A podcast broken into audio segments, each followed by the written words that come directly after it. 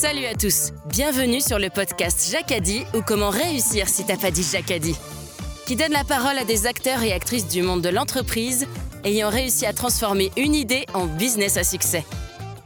Bonjour, moi c'est Cyril Marie, je suis entrepreneur depuis une vingtaine d'années dans la communication digitale et je dirige Inspire Studio, cofondateur de la French Tech en région Rhône-Alpes, je suis passionné par les belles histoires d'entrepreneurs.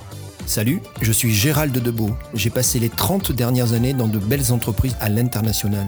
J'ai décidé de poser mes valises dans la région pour créer Brooklyn qui accompagne des dirigeants ambitieux et exigeants. Cyril et Gérald, à travers leur passion pour le monde de l'entreprise, ont créé les podcasts Jacadi pour vous partager des histoires d'aventurières et d'aventuriers inspirants de l'entrepreneuriat. Positif, pragmatique et surtout persuasif.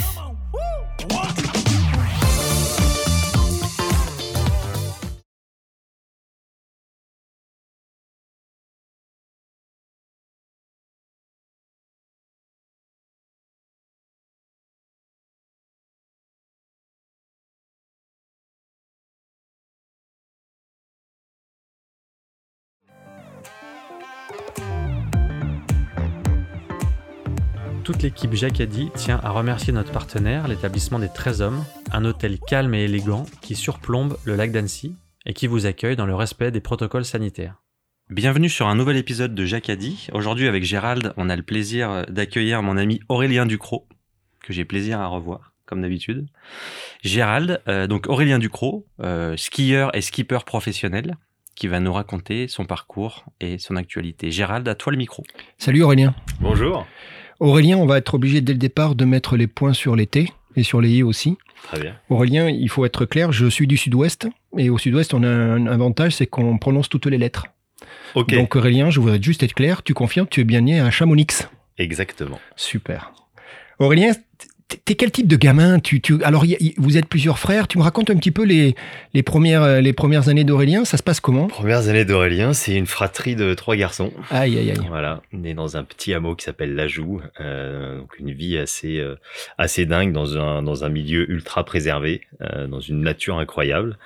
Et voilà, et c'est une vie de de de une vie un peu speed pour moi quand même. Euh, J'aimais bien bouger tout le temps, je m'arrêtais rarement. C'est ce que j'ai entendu euh, dire. donc, donc voilà, un peu pas loin de l'hyperactivité. C'est pas du tout ça, mais mais c'est vrai que c'est vrai que j'avais besoin de beaucoup de choses, mais qu'en même temps j'avais la chance. J'ai eu la chance de naître et de grandir dans un endroit qui m'a permis de, de m'épanouir complètement. J'ai, développé quelques compétences depuis quelques minutes. Je sais parler le patois savoyard. Ok. J'ai, appris ça en, accéléré. Et donc, je sais ce que signifie la joux. Ouais. Euh, ça veut dire la forêt. Exactement. T'as vu ça? Ça veut dire la forêt. Et ça porte bien son nom. Et ça porte très bien son nom. Ouais, c'est vraiment euh, bah voilà à la joue dans cette forêt que qu'on a grandi et qu'on s'est éclaté pendant pendant longtemps. quoi. Alors, il y a des trucs qui m'interpellent dès le départ. Ton Mm. papa, guide de haute montagne. Ouais. Et moniteur de ski. Ouais. Bon, à la limite, ça passe, ça peut arriver. Sauf que ta maman, monitrice de ski. Exactement. Aïe, aïe, aïe. Ça veut dire quoi? Ça veut dire que le premier... Ça tu, veut dire tu es que- sur les skis avant d'apprendre à marcher, quasiment? Effectivement, ça veut dire que j'ai pas eu trop le choix d'apprendre à skier entre guillemets. Que ça me plaise ou non, il fallait, il fallait passer par. Non, mais c'est vrai que voilà, je suis vraiment grandi dans cette atmosphère de la montagne, du ski, et que euh, et que voilà. Et puis c'était, mais en même temps, c'était logique, habitant, Ouais, naissant ouais. à Chamonix, de de, de skier. Chamonix. Ça fait tellement parler. Excuse-moi. Chamonix. ça fait tellement. Euh. Pose pas tes lunettes. Je garde mes lunettes. ça fait tellement Ouais, bah partie de l'ADN que que voilà que c'est vrai que ben on a attaqué dès, dès nos deux ans avec mes frères je pense à, à skier mais j'ai fait la même chose avec mes enfants après Ah oui, c'est c'est c'est bah oui générationnel dès, quoi. dès qu'ils tenaient debout on les a mis sur les skis mais parce que c'est des sensations qui sont surréalistes et que tous les enfants adorent Alors je confirme, ouais. Toi aussi, oui, je j'ai- crois J'ai un que- point commun avec toi, c'est que j'ai mes deux parents moniteurs de ski aussi. donc Voilà. Je confirme, ouais. tu- donc moi j'ai pas la culture, donc je vais apprendre avec plaisir, mais mais mais je comprends. Alors il y, a un truc qui m'étonne. Vous êtes trois mecs dans la famille, trois garçons. Ouais. Euh, Julien, Aurélien, Quentin. c'est ça C'était quoi Il fallait que ça rime obligatoirement bah ou- c'est pas ça faut poser la question à ma mère Alors non, il paraît que c'est pas que ta mère, parce que la, la légende dit que le prénom du troisième, tu as participé. ah ouais? Oh, je m'en souviens même plus trop moi C'est ouais, bah, c'est pas très sympa, hein, non Ça te dit rien mais Ok, il faudrait que je vérifie. Bah si si non mais enfin je me souviens un peu des débats parce qu'au début c'était pas C'était pas en Quentin c'était en yin encore une fois je crois Ah bon. Vous avez Et, combien euh, d'années d'écart avec et euh, puis euh, on a 6 ans d'écart. D'accord. Ouais, pardon. 6 ans d'écart. Donc c'est possible que tu aies participé. Exactement, mais je, je me rappelle un peu, un peu de la discussion et de dire, allez, Quentin, c'est bien. Alors, le, pour- pourquoi, comment c'est venu, je suis là, je suis. Non, mais c'est marrant. Mais oui, oui, c'est rigolo. Ouais, mais c'est vrai que on était avec mon grand frère, on a deux ans d'écart. Et, euh, et c'est vrai que ben Quentin a lui 6 ans de moins. Ouais, il a Et décalé. donc il y avait un peu un, il y a forcément décalage et donc on avait l'âge de, bah, de commencer à se poser des questions et puis à vouloir mettre notre, notre, notre patte là où ça nous regardait pas vraiment en fait. Mais bon. Moi, je, je comprends que t'étais pas, t'étais bouge-bouge, mais t'es pas le seul. hein. Vous êtes les trois en fait. Ça, ça bouge tout le temps. Il y a du sport, il y a, il y a le plaisir d'être dehors. C'était un petit peu comme ça votre rythme de. Ouais, ouais, carrément. de jeunes oui, mecs je à la montagne. peut-être un peu plus que les autres, mais ils le sont. Ah tout toi, t'étais plus ont- que les autres, tu crois? Ouais, je, enfin, en tout cas, euh, à ce qu'il me raconte, oui, j'étais quand même euh, pas mal plus. Mais, euh, mais par contre, c'est resté une famille, une famille extrêmement sportive. Tout le monde a fait énormément de sport. Ouais.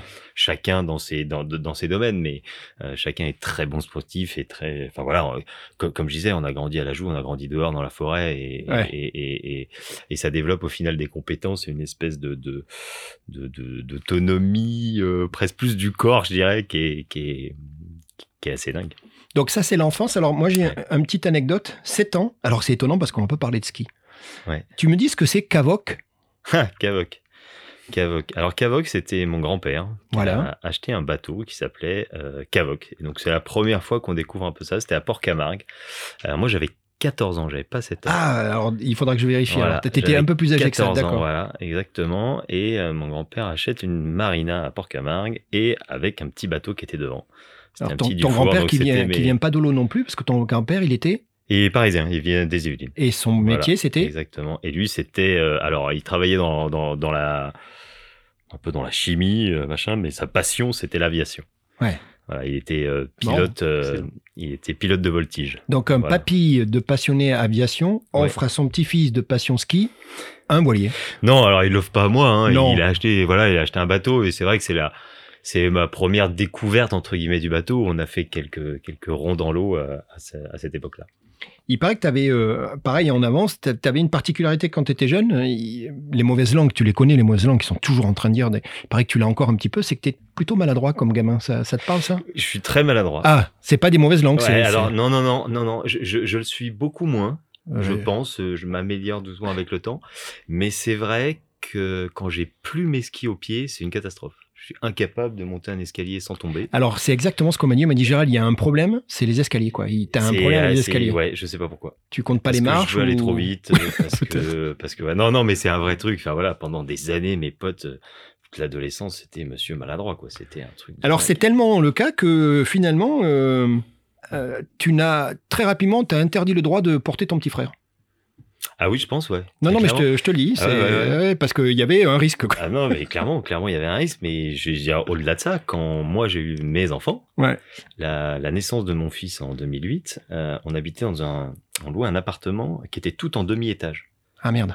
Donc en gros, tu rentrais, tu descendais dans le salon, tu descendais dans la cuisine, tu remontais dans la chambre, tu remontais dans la salle de bain. Enfin, c'était un délire complet. Pour toi, c'était l'enfer. hein. Et, et, et, et moi, j'étais paniqué. C'était un laboratoire de- d'apprentissage. non mais exactement paniqué de de de de devoir euh, euh, ben, je- euh, m'occuper de mon fils dans cet appartement quoi C'est fou ça. Fou. et donc j'ai construit une maison de plein pied C'est logique. Voilà, C'est logique. c'est complètement logique Bon. Dis-moi, côté, côté scolaire, ça se passe comment?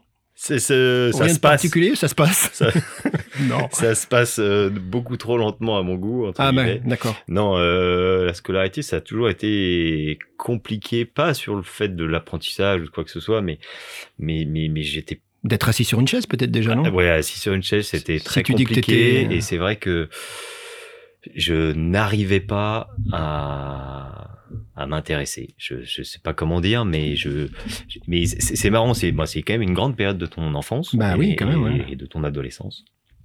Mais c'est marrant. l'é- l'é- L'école, c'est, pour moi, j'allais là-bas. Parce que Parce qu'il fallait y aller. obligé d'y aller, voilà. Mais, mais, non, mais ce que je veux dire, c'est que j'ai aucun ami d'école. Ouais. J'ai, j'ai, enfin, pour moi, c'est vraiment un un truc. plaisant. en Tu fait, l'as qui passé en apnée, là, carrément Ouais, je l'ai passé en apnée, mais j'ai les limites en dépression entre guillemets. Ah ouais, quoi, ouais. Tu vois, c'est-à-dire que mais je, je me rappelle que mes parents ont été convoqués. Ils disaient, le fils est Qu'est-ce- non, mon fils va très bien. Il aime juste pas ça, mais voilà. Donc euh, voilà, non, non, l'école, ça a pas été une grande, grande expérience pour moi. Euh, je faisais le minimum pour que pour que pour que ça fonctionne, mais non, mais dès que j'ai pu m'en échapper, je me suis échappé. Alors très vite. voilà, c'est ça, c'est que le- le- ce qui est intéressant dans ta vie à toi, puis tes frangins aussi, c'est que comme il y avait ce, ce- cette, il y avait, il y avait le, le hors école qui était beaucoup plus grand, beaucoup plus vaste que l'école. Mm. J'imagine que tu arrivais toujours à t'évader, et ce qui signifie que très rapidement, donc déjà vous êtes plutôt sportif dans la famille, les parents, les trois garçons. Mm.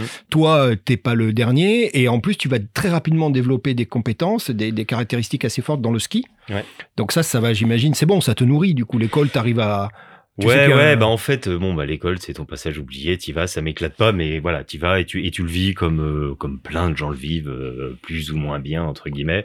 Mais c'est vrai qu'en fait, très très vite et, et assez jeune, hein, dès l'âge de 8-9 ans, euh, je suis pris par la compétition, c'est quelque chose que j'aime profondément, Ouais. qui me plaît. Et en fait, très vite, je m'imagine, j'imagine mon métier être le sport, le sport de haut niveau. Et en fait, euh, et plus j'imagine ça, moins l'école m'intéresse forcément. Bah. Bah C'est oui. sûr. Bah oui. Et, et en fait, Euh. très très vite, je, je, je suis projeté dans cette idée de carrière et, et qui dure toujours aujourd'hui. Alors, le- ski, euh, moi, j'ai pas une culture ski, Ouais, mais non, il y a y plusieurs façons Oui, oui. de pratiquer le ski. Et là, si je comprends bien, c'est le saut à ski qui va qui va qui va t'attirer dans un premier temps. C'est c'est là où tu vas commencer à. En fait, j'ai commencé vraiment en tant que en, en ski alpin pur, D'accord. euh, voilà, jusqu'à au final l'âge de 14 ans, et en parallèle euh, du ski alpin et de cette progression qui allait peut-être m'emmener quelque part, j'avais commencé aussi le à ski. Donc je faisais vraiment les deux en parallèle. Et puis en fait, à 14 ans, t'arrives un peu à un moment charnière de la carrière du ski alpin et pareil de la carrière de à ski. Et sauf qu'en fait, j'avais un D'ailleurs, c'était pas un problème, hein, c'était un, avantage d'un côté, un, un inconvénient de l'autre, c'est que j'étais très petit.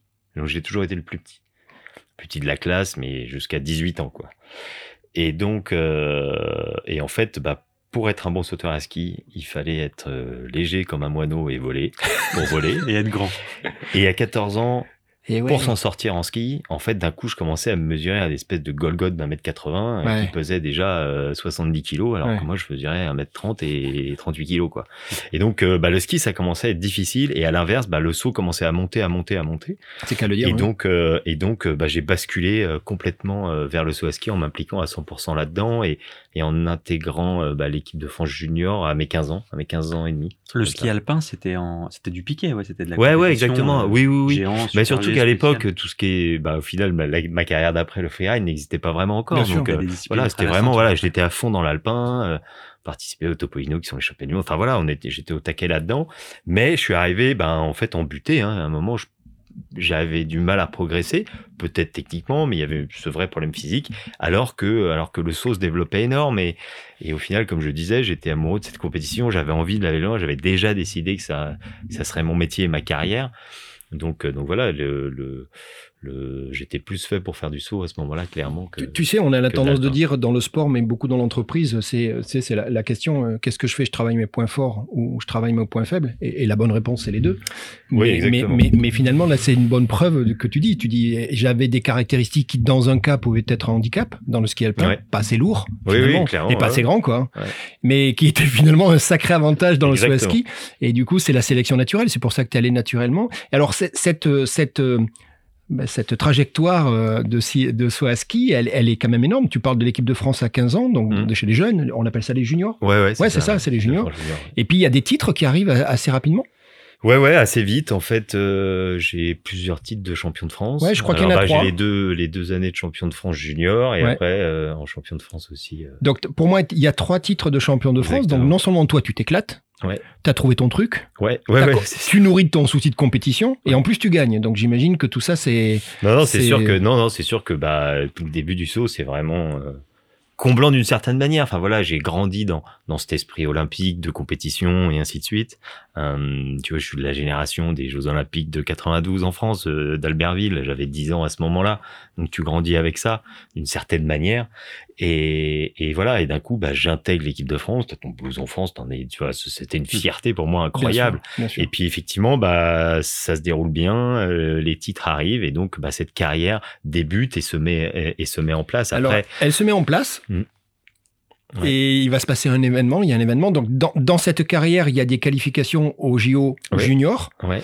On, on parle de 2002, c'est à South Lake, aux US. C'est exactement. Ouais. Alors c'est pas les mondiaux juniors, c'est les. Enfin, euh, c'est pas les. Ah non, mondiaux, c'est- c'est les, Jeux- les Jeux Olympiques. C'est les Jeux Olympiques, pardon, les Olympiques de JO. Salt Lake City. Et, et, et, euh, donc, bah, il y a des qualifs, hein, j'imagine. oui, oui, oui, il faut rentrer dans les Et puis là, il va y avoir une, un événement de vie qui est quand même euh, qui est pas neutre. Hein, C'est-à-dire qu'il va y avoir une blessure Ouais. qui est quand même assez grave. On parle de genou. Ouais.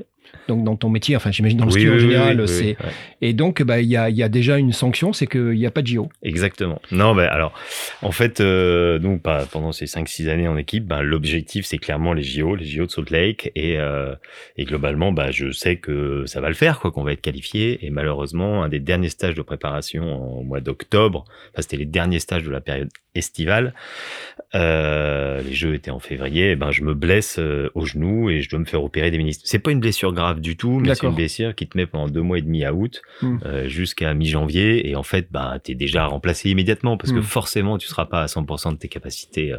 Quand tu te blesses, c'est un un événement de, de jeu, comme on dit, c'est-à-dire c'est en s'entraînant. Ah, Ouais, ouais, ouais, ouais. C'est quoi la blessure bête? Ouais, on s'entraînait à aller un peu loin et puis bah voilà, le genou un peu fatigué et je, je sais C'était plus. sur du saut, vous étiez sur des surfaces en, en PVC, non? C'était non? Ouais, ouais, ouais, C'était- on s'entraînait en, en, en- sur les tremplins plastiques. Ouais. Ouais, ok. En fait, bah, parce que c'était en septembre 2001, on devait partir euh, Ben oui, en stage. en stage Ben, bien de sûr. préparation olympique à Salt Lake. Mhm. Sauf que septembre 2001, c'est passé ce qui s'est passé aux Ouais. États-Unis, donc on n'a pas pu partir. Donc euh, stage annulé, machin, et puis trois semaines après, finalement, on est parti en Allemagne, et c'est en Allemagne que tout ça est arrivé. Donc, euh, donc voilà. Et, Ça fait quoi et ben, D'un seul coup, c'est quoi l'armoire normande ou, ou Savo- haute savoyard sur les épaules qui tombe C'est quoi le ouais, ouais, ouais, bah ça, ça fait mal parce que parce qu'en fait, toi, t'y crois toujours. Ah ouais. Ouais, toi, t'y crois toujours. Tu peux pas ne pas y Bah croire. oui, ça fait cinq évidemment, ans ouais. que tu fais que ça pour Ouais. ça. Et, Ça et va y tu aller, dis, je vais me remettre. Je vais. Mais en fait, t'es le seul à y croire. Bah et en fait, t'es déjà remplacé. Ouais. Et ce qui est, ce qui est insupportable à vivre et incompréhensible à vivre sur le moment. Et au final, euh, maintenant, avec le recul, ben, bien sûr, ils avaient raison. Hmm. Il n'y avait aucune raison de pas me remplacer et de Bien prendre quelqu'un. Euh, Oui, parce que le nombre de places, euh, le nombre. il y avait quatre places, donc Ouais, euh, voilà, voilà. ça, tu peux pas euh, te il y a permettre. déjà les remplaçants, machin, Ouais. donc voilà. Donc hop, t'es sorti de la course. Mais toi, tu peux pas te l'imaginer parce que tu t'es tellement mis là-dedans, ouais. t'as tellement fait d'efforts, t'as euh. tellement fait fait de trucs que que tu vis ça pour une injustice, mais qui est énorme, donc t'en veux à la terre entière. Ouais. ouais.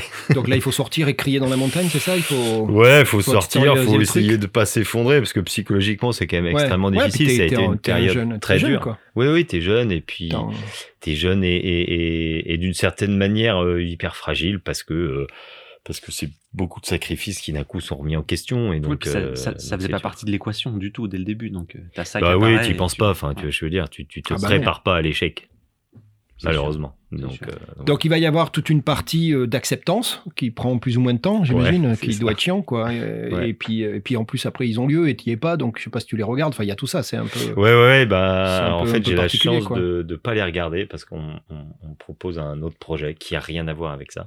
Alors le projet, est-ce que c'est un projet de film? Exactement. Ah, je suis c'est bon. ça, ouais. ouais. Ah, T'as je vu ça Cyril, ça se passe bien pour l'instant. hein Et j'ai découvert en préparant euh, avec Gérald que t'avais que t'étais doubleur sur ce film. Exactement. C'est génial. Quel Donc- dou- doubleur cascade. Donc là, il y a un réalisateur Ouais. qui, il me semble, est suisse, qui s'appelle Didier Lafont. Ouais, qui est français. Ah, qui est français, pardon, j'avais un doute. Qui connaît ton papa Il y a un truc, enfin. Exactement. Il, est. C'est un ami d'enfance de mon père. ça, voilà. Et qui est en train de créer un, monter un projet qui est un film qui Ouais. s'appelle Snowboarder. Exactement. Comme quoi, hein. Donc une. Et, et là, en ce moment, qu- qu'est-ce qui se passe? Il, il- te propose, il y, a y une opportunité, c'est quoi le Ouais, truc? alors en fait, il se passe que donc c'est un film, une coproduction franco-suisse. Didier Lafont, qui est euh, réalisateur d'Apocalypse Now, pardon, euh, Ouais. qu'on connaît tous dans le milieu de la montagne. euh, bah, c'est lui qui réalise tout ce qui est la prise de vue en montagne. D'accord. Et il y a des beaucoup de séquences en freeride, en snowboard. À ce moment-là, euh, et mon père est directeur de la sécurité sur le tournage. C'est mon père qui est Non. guide sur le tournage. Après, et après, il va nous dire que c'est le hasard, Cyril, tu voir. Et non, non, non, mais c'est pas. Et donc, bon, bref, mon père est embauché, se retrouve là-bas, et en gros, le premier jour, je crois qu'il y en a un qui se blesse. Des... Ils pris que des professionnels du snowboard. Bien Moi, sûr. je suis loin de ça, et il se retrouve un peu euh, dès le premier jour euh, en Planté, mode bah, planté, il en manque un. Et donc mon père a dit bah appelle Auré, il est à la maison. Parce Et- que depuis, toi, tu t'étais rééduqué. ouais, ouais, et ouais, tu ça allait. quand même. Oui, oui, oui, mais, là, c'était Oui. snowboard ou Ouais, Non, non, mais c'est- là où. Ah ouais, ouais, c'est un peu, mais tu, un peu un je veux dire, tu noir, pratiquais, mais- hein. c'était- Oui, oui, oui, oui. J'avais pratiqué, j'ai eu, enfin, j'ai pas, pas énormément, mais en tout cas, le ski de montagne, le freeride, j'en ai fait beaucoup avec mon père. D'accord. Du snowboard, j'en faisais à côté pour m'éclater de temps en temps, pour D'accord. m'amuser. Oui, donc ça Pour info, mes, mes cousins euh, germains, c'est Bab Charlet et Jonathan Charlet qui sont euh, Ça tous va. deux champions du monde. Enfin voilà. Ouais, Donc c'était hein. on avait fait des stages ensemble, des trucs, enfin voilà.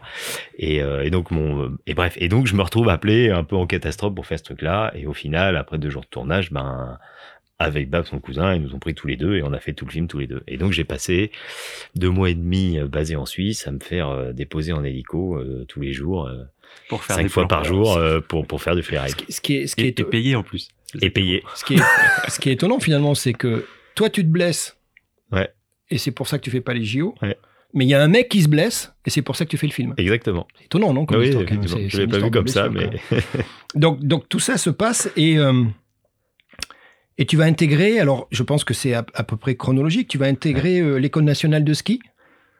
Alors non non. Pas, en- pas tout de suite? Euh, Pas. On n'est pas loin normalement. hein. Ouais, ouais, euh, je sais plus quand est-ce que je commence ça. Alors en fait, en tant que sportif de haut niveau, quand tu as, été euh, membre des équipes de France pendant plus de deux années, je Ouais. crois, euh, en compensation, en cadeau, on, on t'offre pas, mais on te facilite ton diplôme de moniteur de ski. D'accord, ok. Voilà. Donc au lieu de faire le cursus classique de tout le monde, euh, parce que tu viens des disciplines du ski, euh, tu as un accès au lieu, au lieu que ça dure trois ans, ça dure cinq semaines de stage pour, euh, pour voilà. C'est un peu un cadeau pour tous les grands athlètes français. Oui, parce que tu as les compétences, tu as déjà l'exer- l'exercice. Oui, oui, ouais. voilà. Et puis c'est aussi bah, les années de sacrifice que tu as fait et de toute façon, tu n'aurais pas pu le faire avant. Et donc, effectivement, donc en fait, surtout, je prends la décision d'arrêter le saut à ski. Oui, c'est ce que j'allais dire. Oui, oui, oui. Voilà. oui. Bon, là, a Donc, pas. y a euh, pas- Et avec cette idée de partir dans le freeride.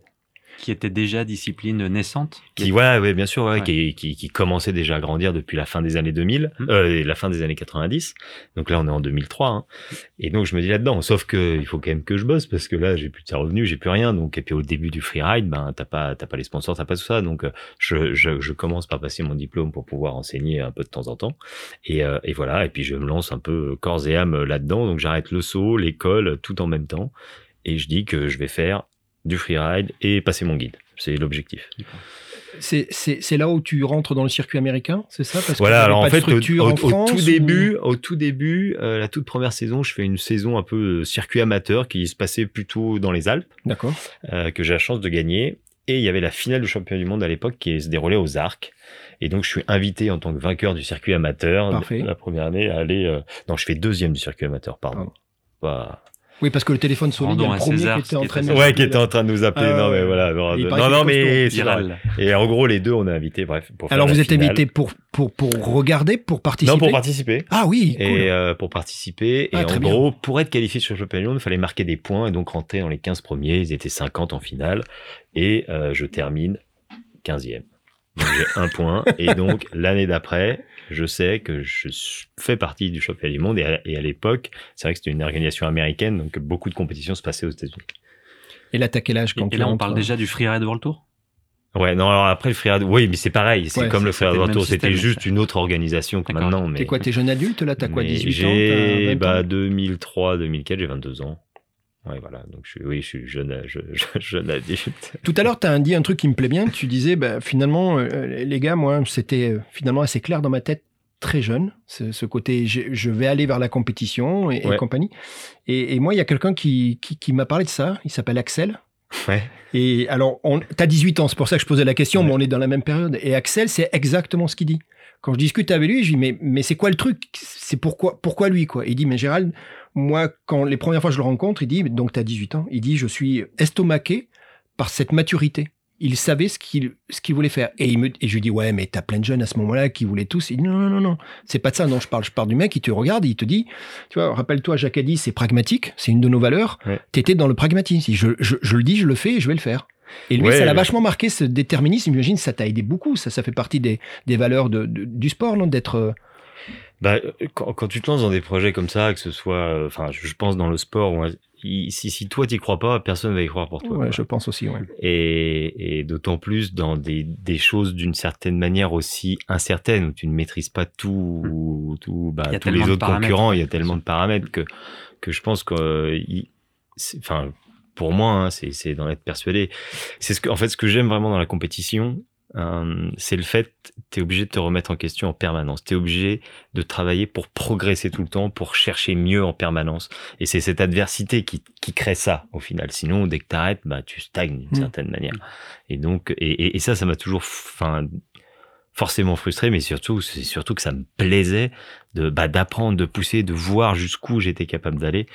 Et, et c'est vrai que, oui, oui, c'est sûr que je pense qu'il faut être déterminé, c'est clair. C'est c'est des périodes où tu voyages. Tu te rappelles du, du, séjour en Nouvelle-Zélande? Alors, alors, On n'en parlera pas. Alors, si, moi je dis, si. moi Non, je non, dis ouais. ce que tu veux bien que je dise. Non. Moi, je, moi, ce que je comprends, c'est que c'est avec Axel. Vous avez un, un pote qui Oui. lui va y passer un an. C'est ça. C'est quoi? C'est du boulot C'est un stage? Oui, qui est parti vivre là-bas un an. Il s'appelle euh, Germain. Exactement. Ça fait beaucoup de. tu prends des notes parce que Ouais, ouais, ça fait énormément. Euh, et vous, il vous dit, bah les gars, chiche que vous venez me chercher quand je, quand je finis. Exactement. Il touche à sa fin et vous y allez Ouais. et vous faites un truc incroyable. Alors moi, on me dit deux ou trois semaines, c'est ça à peu près? Ouais, c'est ça. ouais, Et c'est camping-car. Ouais. c'est là où d'ailleurs l'amitié avec Axel, bah, vous êtes. hein, il Mais vraiment, n'y ouais. a pas le choix, hein, soit vous foutez sur la gueule. Dans, tu peux pas te barrer dans un camping-car, hein, c'est huis clos. Hein. C'est promiscuité. Je pensais pas que j'allais parler de ce trip-là un jour dans ma vie. C'est vrai. Mais moi, je vais m'arrêter là. c'est moi, ça, tu Jacques vois. a dit. Ouais, ouais. Non, non, Non, mais c'est c'est un truc incroyable. Et, euh, lui, encore une fois, Axel me dit, Gérald, c'était. Hein, Il me dit, bah, ça a été notre amitié, mais il y avait tellement de choses, quoi, tellement de valeurs, tellement de trucs, puis d'aller chercher notre pote, puis le côté camping-car. Enfin, moi, je lui en ai parlé, il m'en parlait encore. Tu sentais qu'il l'avait vécu Ouais, hier, ouais, quoi. non, non, c'était un. C'était des chouettes moments, ça. Ouais, c'était des, des et comme tu disais, j'ai beaucoup voyagé pour la compétition. Et là, c'était un peu le premier voyage aussi, euh, un peu. euh, bon, j'ai- j'avais fait ça sous couvert d'une compétition qu'il y avait là-bas quand même. On va en parler. Et, euh, et voilà, mais euh, et puis derrière, non, c'était une aventure extraordinaire, un, un trip entre amis. Euh, tu sais, le truc, le truc qui fait du bien et, et, et où on a fait quand même tout le tour de la Nouvelle-Zélande, visiter toutes les stations de ski. Enfin voilà, c'était pas non plus n'importe quoi. hein. Mais euh, mais oui, non, c'était et c'était ma rencontre avec Axel qui, qui depuis est devenu un ami plus que très Ouais. proche, que c'est le parrain de ma fille également et quelqu'un que j'aime euh, profondément. Donc, euh, donc effectivement, je suis content que tu l'aies dit, sinon j'allais lâcher le truc. Donc, euh, effectivement, il y avait sous couvert, comme tu dis. J'aime bien ce terme, en fait, on ne sait pas trop ce que ça veut dire. On fera une enquête avec Cyril, bien évidemment. Donc, il y a une compétition de freeride là-bas, Ouais. euh, qui... euh, alors, il y a une particularité, c'est que, alors j'imagine, aux alentours de la compétition, peut-être juste avant, vous allez vous retrouver dans une maison, où vous, Ouais. ne, vous ne serez plus dans, dans le camping-car, peut-être pour, pour des questions de confort, la veille Oui, ou l'avant-veille. Et cette maison, elle avait pas mal de particularités. Il y en avait une notamment, j'adore la tête qu'il est en train de faire. hein. Ouais. Tu le sens, il recule sur la chaise. Reste là, reste là. Non, sérieux, il paraît qu'il y avait une palette de bière sur la terrasse. Ouais, Parce que le propriétaire était de je sais pas d'où, et qu'il avait dit, moi, c'est la bière que je bois, et en début de saison, je me fais livrer ma palette. Et quand je discute avec Axel, je dis, bah, ouais, une palette, c'est une expression. Il dit, non, non, Gérald, c'est pas une expression. Il y avait littéralement une palette. C'est ça? Ouais, on était chez un ami néo-zélandais. C'est ça, euh, voilà. La compétition qui organisait aussi euh, l'événement. Enfin, je dis, je dis sous couvert, c'est qu'au final, euh, bon, ça tombait bien. On allait chercher nos potes et en plus de ça, il y avait une compète un peu nationale là-bas sur le coup. Donc, ça- on, on, on mixait le tout. C'était parfait. Et, euh, et effectivement, bah, tu sais, le freeride à l'origine, au départ, c'est quand même le ski bump euh, fou de, de, de ski, un espèce de passionné. euh, voilà, le, ce qu'on appelle le ski bump. Hmm. c'est voilà, c'est la bière, le ski funky et on sort des pistes et, et terminé. Et donc c'est vrai que ben ça a mis, ça s'est maintenant énormément professionnalisé, mais c'est vrai que c'était quand même comme ça. Il y a encore plein d'endroits et plein de personnes qui vivent le freeride de cette manière-là et qui, est, je dirais, la manière euh, d'une certaine manière euh, Ouais, c'est un, originelle c'est- un- un un style peu de vie. le, le hippie du ski. Ouais, voilà. Ouais, c'est ça, le Et donc ouais, mais effectivement, mais t'arrives et tu dis Une palette de La bière. palette. C'est parti. la palette. Ah ouais, la palette, Voilà. Un mètre cube. Alors, c'est- intéressant puisque finalement, euh, la partie compète, tu vas te qualifier pour la finale. Ouais. Tu te rappelles Ouais. Mais il va se passer un truc. Alors, une grave, ça arrive, c'est que euh, c'est la météo, je crois qu'il va ça. pas. Vous décalez, d'une- enfin, il décale d'une journée. Ouais. Sauf que, bah, tu l'as jamais fait Bah non. parce que vous Et- êtes rentré. Parce que euh, ouais effectivement passe non euh, mais je me demande si c'est même pas annulé à la fin ou je sais Alors, plus en tout quoi, cas, moi, mais- ce que j'ai, c'est que la date repoussée, puis vous, vous partez. bah parce ouais ouais un enfin, problème de planning, oui, c'est ça non mais c'est ça je pense que c'est ça je sais plus oui Ouais, alors, euh, t'as peut-être raison. j'ai un petit trou alors je sais plus si elle a été annulée au final mais bon cas, globalement toi- euh, on n'a ouais, pas fait les finales toi, t'es pas allé. on n'a pas fait les finales parce que On, on est bon pour l'instant, on est bon. Donc, Snowbird, c'est une station aux en Utah. Ouais Hein en Utah ouais pareil, compétition de snowboard, j'imagine?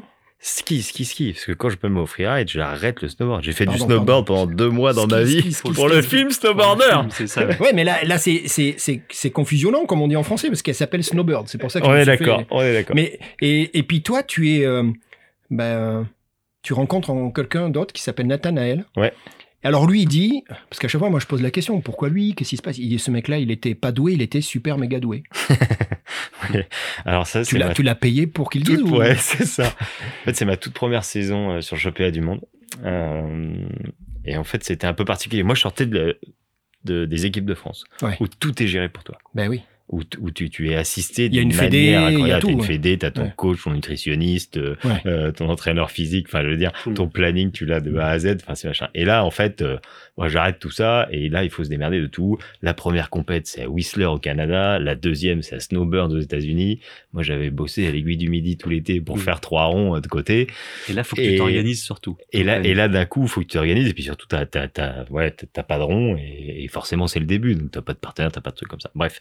Mais j'arrive à aller à ma première compétition au Canada. Et je termine troisième sur ma première Coupe du Monde. Et, euh, et donc, je gagne un prize money.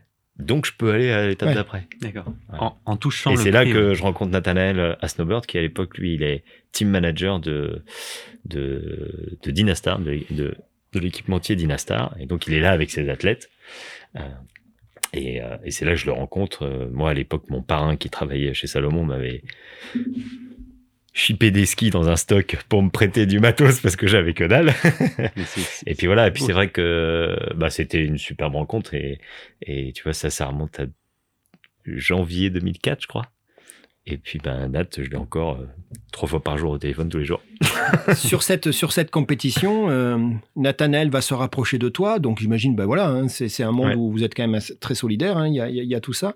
Et puis il va commencer à, à, à- à voir que tu as peut-être toi besoin effectivement de- de- d'accompagnement sur cette structure que tu n'as plus, pas de fédé, rien. hein. Non, non, c'est ça. et ouais. puis toi, pareil, de l'autre côté, tu te dis, putain, peut-être que ça serait bien que je me fasse aussi aider parce que toi, il faut que tu restes concentré sur, sur ton sport et tout. Et c'est ça qui va faire au départ le- la Ah proposition. bah c'est c'est c'est clairement c'est voilà Nat il dit bah voilà je t'ai vu skier euh, enfin en gros déjà t'es qui? Parce que j'étais personne et puis euh, Bah oui. et ben moi j'étais très content qu'un team manager vienne me voir Bien parce sûr. que bah oui il me fallait du matos il me fallait Ouais. il me fallait des partenaires de toute façon pour développer euh, cette carrière et donc c'est le premier à m'avoir à m'avoir euh, bah, bah, m'avoir mis le pied à l'étrier dans cette carrière là Donc tu vas intégrer l'équipe, hein, et c'est donc ça. euh, voilà et donc j'intègre le type Dynastar et que j'aurais pas lâché pendant 15 ans derrière quoi Il y, a, il y a beaucoup de compétitions qui vont arriver. Il y a quelque chose qui est linéaire chez toi, c'est la progression. C'est ce que c'est ce que dit Nathanaël. C'est-à-dire que pour lui, ça a toujours été une progression. Alors, comme il dit, il dit, il y a des moments moins bien et compagnie, mais il dit, si tu tires un trait, et on va arriver, tu vois bien où je veux aller jusqu'en 2009, mais, mais il dit, Gérald, c'était la progression. Quoi. Voilà. Il y avait la volonté, il y avait, tu t'améliorais, tu peaufinais, il y avait tout un écosystème. Il parle d'écosystème de, de, de, de la victoire, de la performance que vous avez mis en place ensemble. Il y a des protocoles, j'imagine. Enfin, il y a, vous avez structuré le truc quand même. Hein Ouais, alors je sais pas si on a plus, je, je, je sais rien. En tout cas, encore une fois, euh, c'est c'est c'est ce goût d'apprendre, c'est ce goût de progresser en fait qui fait que, enfin, je, je pense qui et qui rend euh, qui rend le projet. Mais c'est vrai que derrière, bah, c'était une progression avec une troisième place, avec une deuxième place, une troisième, une deuxième, avec euh, bah, des petits des trucs un peu plus hauts. Après, il faut trouver la régularité. Enfin voilà, il faut il y, a- il y a plein de choses à faire. C'est-à-dire les coups d'éclat, on savait les faire. Euh, les coups de moins bien, on savait les faire aussi. Et c'est, c'était cette régularité qui a mis quand même quelques années à vraiment se mettre en place et comprendre. Mais, euh, mais, mais oui, oui, en tout cas, en tout cas, je savais où était l'objectif. Ça monte en puissance. Et, ouais. et, et, et, et de toute façon, je sais que tant que j'arriverai pas à mes fins, je, mette, enfin, je me dé- débrouillerai pour mettre en place les choses, quoi. Avant d'aller en 2009, il y a 2008. Ouais, T'es d'accord? Oui, oui. Et 2008, c'est une année importante parce que c'est la naissance de Marius. Exactement. C'est la naissance de mon fils. C'est important ça. Hein Bah, c'est incroyable. toute la partie famille. euh, Donc as peu, tu l'as pas porté, rassure-moi, on est d'accord, hein, c'était ça le... c'est pas moi. Dans les escaliers. Tu l'as entouré. Non, non, non, non, non, ça, non, non. Non, 2008, c'est une grosse année parce que c'est la naissance de mon fils, c'est le début de la construction de ma maison. La fameuse Ma maison. de plein pied. Plein pied. Où visiblement, t'y en as fait beaucoup. Ah bah ouais, on a tout fait. Ouais, tout fait, ouais. nous, donc, euh, donc voilà, et donc c'était une, gro- une grande année. Parce que niveau famille, elle était incroyable. C'était Ouais. la construction d'une famille et notre foyer aussi, d'une certaine manière. Et donc c'est vrai que bah, derrière l'année, je dirais 2009, Elle, elle pouvait être que bonne. sportive. Alors moi, elle m'inquiétait énormément parce que que ce soit le temps que j'avais passé sur le chantier pour construire la maison, le temps que tu passes à ne pas dormir quand tu as un enfant en bas âge, Et je bah, voyais pas, comment c'était jouable. Ouais, et aussi à Ouais. pas ouais à pas t'entraîner, mais parce que bah de toute façon il Ouais, fallait faire les choses. Quoi. À un moment t'as pas le choix. Euh, J'étais assez inquiet et en fait je me suis rendu compte à quel point euh, la naissance d'un enfant euh, chamboule certainement, fatigue énormément, mais te donne une énergie et un moteur qui qui qui est incroyable. Et je pense m'a ouvert les yeux, m'a fait ouvrir un peu les, les, œillères, entre guillemets, à, à enlever de l'importance à mon projet sportif d'une certaine manière et, et m'a libéré. Et, et c'est là où, bah où, presque grâce à lui, je suis devenu un, un battable cette année-là. Donc, les, les championnats du monde, euh, euh, ça a lieu où? Alors, il y avait plusieurs étapes. C'est combien Euh, d'étapes à peu près? C'était cinq étapes, je crois. Ah ouais, d'accord. Cinq étapes à travers le monde. Donc, euh, alors qu'est-ce qu'il y avait en Et il y a- 2009 il y avait la Russie, il y Ah ouais. D'accord. Euh, alors la finale était à Verbier, il y avait la Russie juste avant, les États-Unis. Il y a combien de, de, Euh. de gap entre chaque étape? C'est quoi? C'est C'est 15 assez... jours. Ouais, c'est à peu près deux semaines. Et en fait, à chaque fois, c'est des périodes de 10 jours parce que ça dépend de la météo. Donc, Ah, t'es obligé d'être avant. euh, ouais, et- voilà, c'est un peu. euh, Après, vite logistique, tu vas sur le deuxième spot. ouais, et voilà, exactement. Ouais. En fait, alors ça peut bien s'enchaîner quand ça court le premier week-end, mais ça peut courir pendant 10 jours, donc euh, suivant la météo. Donc des fois c'est serré, des fois ça se rallonge. Enfin voilà, c'est un peu la. L'histoire se répète parce qu'encore une fois, alors j'imagine c'est sur la dernière manche, la finale est repoussée. Ouais, ouais, c'est Pareil ouais. pour des raisons de. Oui, pour les raisons de météo, on a Non. toujours des fenêtres assez grandes. D'accord. on Donc le ça doit sait. être le, le samedi, c'est le dimanche. Euh, ouais, sûrement. Alors Et t'as combien de participants sur ces compétitions-là? Euh, une cinquantaine au départ, ouais. Et après, il y a toujours, euh, enfin, oui, il y a des qualifs, mais en fait, ouais, euh, attention. Oui, c'est ça, une cinquantaine. Et c'est après, c'est descendu à une trentaine, en fait, parce qu'il y avait des sélections. Enfin, le, le, format a changé un peu d'année Ouais. en année. Et, mais en tout cas, les toutes dernières finales, il y a plus que les 12 meilleurs de qualifiés. Ok. Voilà, à Verbier. Donc tu as dit quelque chose que Axel m'a dit, donc euh, je te confirme, Ouais. vous parlez du même. Tu as dit que tu étais imbattable, quoi. Tu, y a- alors, euh, tu vas me dire que c'était fait, pas gagné, Ouais, mais, non, non. mais en tout cas, il y avait une sorte de maîtrise. de Tu étais présent à l'instant T. Voilà, tu y étais. Moi, c'est ce que dit Axel. Il m'a dit il était là, quoi. C'était. Ouais, il y a eu, enfin, il y a eu, enfin voilà, sur les deux titres en tout cas, enfin à Verbier principalement. où- je sais pas ce qui se passe sur cette montagne, mais c'est vrai que je m'y sens extrêmement bien, Hmm. En confiance absolue, alors qu'elle est très compliquée et ainsi de suite. Mais c'est, je sais pas comment dire, c'est une alchimie entre moi et la montagne qui fait que que là-bas, ben. C'est horrible à dire comme ça parce que c'est, je trouve ça hyper. euh, mais oui, je, me- je me sens un peu imbattable. Enfin, je sais en haut, je dis là, c'est, c'est, enfin. C'est pour toi, Je, ouais. je sais pas comment le dire. C'est, c'est dur à parce que c'est, c'est pas, c'est loin d'être tout le temps comme ça. Mais c'est vrai qu'à Verbier, j'ai eu la chance de gagner quatre fois les finales là-bas. Mais tu sens un alignement en fait. Ouais, tu sens que, bah, qu'en fait, c'est là, ça va se passer. Et puis, c'est vrai que ça a été à chaque fois plutôt pas mal. Donc c'est marrant parce que parce que bah tu dis toi-même, on revient sur cette histoire de gamin un peu déterminé, euh, plus qu'un peu d'ailleurs, qui a bien compris que l'école c'était euh, chiant, mais que tout se Ouais. passerait dehors, Ouais. avec une volonté assez forte et une vision assez claire de c'est la compétition que je veux faire. Et donc j'imagine que ben, le, le Graal c'est ça. Et puis et puis tu l'as. Tu es tu es champion du monde en Ouais. 2009. Et alors c'est marrant parce que quand je discute avec les complices, ils, me- ils me parlent, notamment Axel, il, il me parle de la compète bien sûr, et, mais il me dit le soir, quoi. Il me dit, Gérald, le soir, le soir, le soir, cette fête où il y avait Ouais. des personnes, tes deux frangins étaient là. Ouais, Il dit, mais là. la dimension, il dit, Gérald, mais tu vois, pour lui, il m'a parlé plus de ça que la compète. Il dit, la compète, t'es dans Oui, le oui, stress. ouais, t'es noué pour terrible. lui, tu peux pas l'aider, t'as le truc qui peut à tout moment arriver, hein, on le sait mieux que, quoi, et voilà. Et en fait, le soir, euh, ben, c'est le soir où ça se libère, où tu te retrouves avec tes amis, c'est important, ce- cette, euh, ouais, célébration. ben, ouais, ouais, elle était, elle était dingue. 2009, c'était fou parce que parce qu'il y avait tout le monde, quoi. Il y a même ma grand-mère qui, qui, qui, détestait ce que je faisais d'une certaine manière, euh, était venue, mais comme si c'était. Euh, je me rappelle de l'attaché de presse d'Inastar, de la newsletter de Dinastar, qui était une victoire annoncée. Et là, c'était un peu comme si c'était fait avant le jour, quoi. Bah tout, ouais, le monde tout le monde était avait venu, déjà tous les potes étaient venus, c'était dingo, quoi. Et, et l'avantage, c'est que c'est proche de la maison, Verbier. Donc je- moi je sais pas, j'étais là-bas depuis un petit moment, Ouais, je ouais, me t'étais préparais, isolé, je hein. savais pas qui était là, enfin c'était pas le truc, mais c'est vrai que tout le monde était là et donc oui oui forcément la, la soirée, mais la soirée était dingue, elle était elle était plus que Elle a été fatigante, cette soirée. Je te le dis, hein, c'est pas une question, parce Ah qu'Axel, ouais, il dit que le lendemain, il est, il est pas allé travailler. Il a dit que c'était pas ah bah possible. non non c'était pas possible, non Il m'a dit, Gérald, c'était. C'était quelques dans le, agréables. dans le dôme qu'il y a sur le plateau. euh, Non, bah il après on redescend après, mais voilà, tu, redescends en fait en, bas et puis bah, bah, alors déjà tu fêtes la fin de saison parce que c'est la dernière course oui, de la saison, donc Que- euh, Quel que soit le résultat, c'est la fin de la saison. c'est un peu voilà, c'est la Ouais. fin de saison. Donc c'est vrai que tu tu tu relâches, t'as toute cette pression qui se relâche euh, globalement et puis et puis voilà, puis là tu bah tu célèbres euh, le titre auquel entre guillemets tu cours après depuis tes cinq ans quoi. Donc c'est vrai que c'était c'était des bons moments. Incroyable. Enfin, c'est fort, c'est hyper fort. Donc, si, si on résume, moi, ce que j'ai en tête, hein, c'est c'est les podiums, finalement, c'est ce que tu disais, tu vois, cette progression dont on Mm. parlait. Tu fais troisième en 2004. Tu es euh, vice-world champion en 2005. Mm. Tu fais troisième en 2007. Tu Mm. fais troisième en 2008. Mm. Tu le sens, ça. Ah bah oui. Donc oui. là, tu es champion du monde en 2009, mais non, tu t'arrêtes pas là, on continue. Ouais. Et, euh, et, et, et, et 2011, et encore une année importante, il y a encore un événement Ouais. important. Ouais. Euh, tu as la naissance de 2012. 2012, pardon, pardon, 2012. 2012. de ma fille. Victoire. Alors en plus, ça s'appelle Victoire. Ouais. Ça, c'est bon, ça. c'est du nom. Ouais, c'est alors c'est marrant. euh, C'est mon épouse que donc je pense pas que ce soit par rapport à moi. C'était ça lui plaisait et moi ça m'est. Enfin voilà, j'ai adoré le prénom, mais pas du tout par rapport à ma carrière. hein, J'ai pas pensé. Tout le monde forcément derrière m'a fait un peu le rapport à ma carrière, alors que moi je pensais à une petite fille que j'avais rencontrée en- enfant et que je trouvais trop bibi, qui était la fille d'amis qui s'appelait Victoire. Donc quand ma femme a parlé de Victoire, je dis ah bah oui, j'en connais une. Ouais. Et hein, ça elle va. est trop chou. Cool, enfin vendu. et bah vendu, ça me va bien.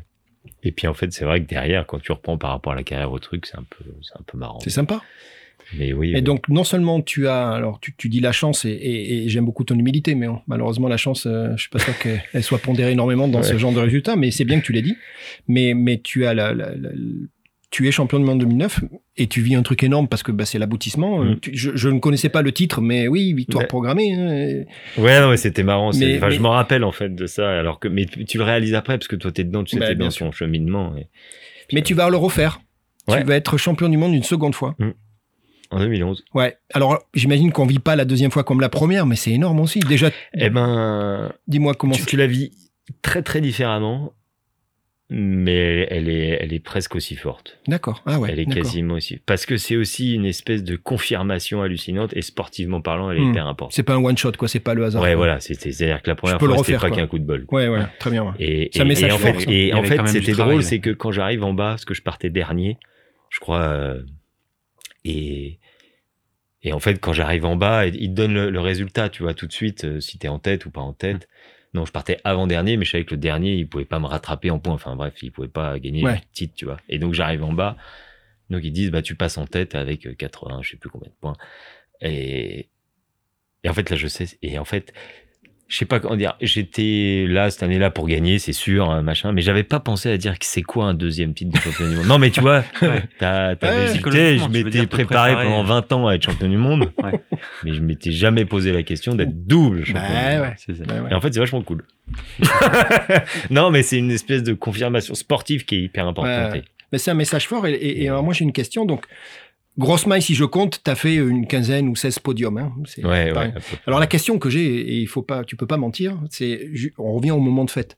16 podiums, ça veut dire 16, 16 tartes aux frettes 16 fois là. Est-ce que 16 podiums, ça veut dire 16 tartes aux fraises? Il faut que tu me répondes Ah clairement. ouais. C'est quoi Euh, cette histoire de tarte aux fraises? Alors, ça, c'est plus récent. C'est l'histoire de Ah, d'accord. Alors, c'est quoi l'histoire de la tarte aux fraises? peu- Et ça vient du bateau.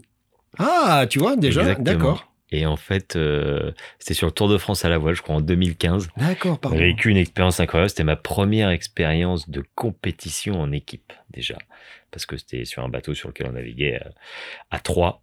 Et, euh, et c'était euh, Émilie, mon attachée de presse, qui me suit depuis, pareil, bien, bientôt autant de temps que Nathanaël. et, euh, et Émilie, bah, quand on faisait un podium, on avait le droit à une tarte aux fraises en sortant C'est bon ça. Et c'est devenu un truc de dingue. On avait gagné les finales à Nice du Tour de. France à la voile. Donc c'est sur la Donc, partie voile. Ouais, voilà, c'était sûr. Alors moi je connaissais l'histoire de la tarte au concombre, hein, bien évidemment. qui Ouais, c'est bien sûr. Mais toi tu as sorti de la tarte aux ça. fraises. Le, tu es double champion du monde et tu vis deux fois un truc énorme. Et comme tu dis, euh, bah, les gars, je l'ai fait deux fois, donc voilà, il- on est bien d'accord. Mais c'est un Oui, peu oui, ça oui, aussi. oui, finalement, ouais, c'est sûr. Et Confirmation. mais, mais en même temps, et tu vas faire un truc énorme également, c'est euh, c'est euh, le Verbier extrême, Mm. ou que tu. Alors moi, ce que je comprends, dis-moi, Ouais. c'est une montagne en Suisse. Ouais. Le passage s'appelle le bec de Ross. Ouais, la montagne s'appelle le Bec de Pardon, Ross, ouais. la montagne s'appelle le bec de Ross. Il paraît que rien que quand tu le regardes, déjà, euh, voilà, tu, Mm. hein, ça fouette bien. Et, euh, et tu vas le gagner. Ouais. Tu vas la gagner. Je vais la gagner. Ouais, ouais, je vais le gagner. Je D'accord. pas. Mais ce- le problème, c'est qu'encore une fois, tu vas pas le gagner qu'une fois. Non, alors en fait, donc c'est euh, c'est un peu tout lié parce que le Bec des Roses, c'est la montagne, c'est là où se passe la finale du championnat du monde. Donc en 2009, c'est là-bas. En 2011, c'est là-bas. Ouais.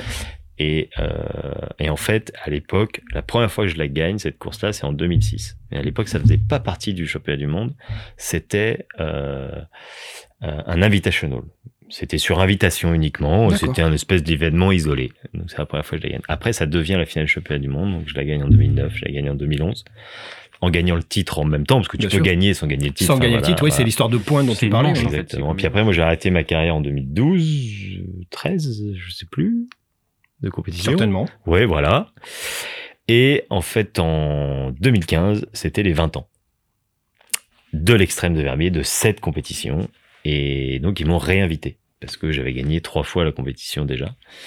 Et donc, ils m'ont réinvité à, à recourir à Verbier euh, en 2015 et on, on a refait une grosse fête à Verbier en 2015. Bon, toujours pas de tarte aux fraises. non, non. Non, mais c'est un truc de dingue, ça, parce que Ouais. encore aujourd'hui, c'est. Et, et sur cette, enfin, dans le laps de temps 2012-2015, tu t'étais Ouais. préparé, non? Tu faisais autre Non, chose bah, en fait, euh, non, non, bah, alors je, je skiais toujours beaucoup, hein, Ouais, il y a pas ça. Et après, quand en 2015, ils m'ont dit, euh, tu reviens à Verbier, clairement, je me suis préparé. Alors, Ouais. l'année d'avant, je m'étais euh, cassé le péroné, donc j'avais un petit peu galéré pendant pendant une saison, mais clairement, je me suis préparé. Ouais. Non, non, c'est pas non plus comme si euh, Oui, je les tu- voulais. Mais par contre, ça avait été hyper compliqué et j'avais été extrêmement aidé par euh, un de mes amis avec qui euh, j'avais passé euh, avec Raine Barkered, un Suédois, avec qui je m'entendais extrêmement bien et on avait régulièrement, quand on courait ensemble, travaillé un peu ensemble, enfin s'entraider entre guillemets. Le choix des lignes. Voilà, le choix des lignes et tout ouais. ça. Et puis c'est vrai que bah, quand j'étais revenu à Verbier, donc comme on dit, c'est la plus difficile, c'est la plus technique, il y a une Ouais. pression qui est assez forte parce qu'il y a des voilà, il y a des enjeux euh, phy- physiques euh, voire de vie qui peuvent euh, qui peuvent qui peuvent en découler. Et, et n'ayant pas pris de départ pendant deux saisons, tu prends que celui-là, c'est quand même un peu étrange, quoi. T'es, t'es, t'es plus dans le mood, tu vois, t'es pas monté en pression tout au long de la saison. Et c'est vrai que quand je suis arrivé en haut, et donc j'étais avec Raine, et, et on voulait ouvrir un nouveau truc. Forcément, on a la mauvaise idée, enfin, tu vois, de toujours en faire plus. Mm. Et en fait, bon, je vois une ligne, et Raine, il me dit, ouais, euh, bah, j'ai vu ça. Je dis, bah, on a fort, encore une fois, on avait la même chose, parce qu'on avait un peu l'habitude. Moi, j'ai gagné quatre fois Verbier. J'ai fini trois fois deuxième et Raine a fini quatre fois deuxième et il a gagné trois fois à peu près. Non mais pour dire deux, euh, vous, vous squattez tout. voilà, on était un peu, on a fait quand même quelques années là-bas. euh, euh, Ça s'appelle un un peu- hold-up. non Ouais, c'était un peu un hold-up tous les deux. Et donc bref, on se retrouve à avoir fait cette vision. Et sauf que je partais 1. Donc en plus de pas avoir pris un chiant. départ depuis euh, je sais pas combien de temps, t'as le 1 quoi. Ah, putain. sort, je dis oh. Et en fait, j'arrive au départ, il y avait Raine à côté et, et, et le saut d'entrée, je le sens pas du tout. Ah merde. Et puis là, tu te dis, mais en fait, là, en fait, euh, c'est bon, moi, j'ai fait ce que j'avais à faire déjà, là. Enfin, pourquoi tu te mets dans un état pareil? Enfin, Tu veux dire quoi? De l'avoir gagné et tout? Bah plus- oui. Ouais, c'est bon, Ouais. t'as rien à prouver, quoi. T'es là, invité, tranquille, quoi. et heureusement qu'il était là pour me remotiver, il me dit, t'inquiète, machin, parce que lui, il voulait que j'aille en premier, parce qu'il le sentait pas non plus. Tu m'étonnes.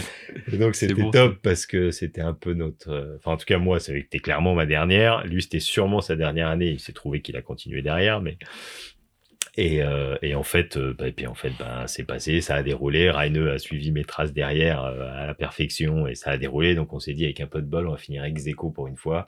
Puis ça va être génial. Ils ont tranché en ma faveur parce que je partais en premier et que j'ouvrais l'histoire. Et, et voilà, mais c'était un, un chouette moment. Il y a combien de descendeurs là? Vous On êtes était combien Une quinzaine. Donc tu veux dire Ouais. que du, du, du 3e au 15, au, 15, au, au 15e, ils avaient ton temps Ouais, Qui a été la référence C'est jugé, ouais.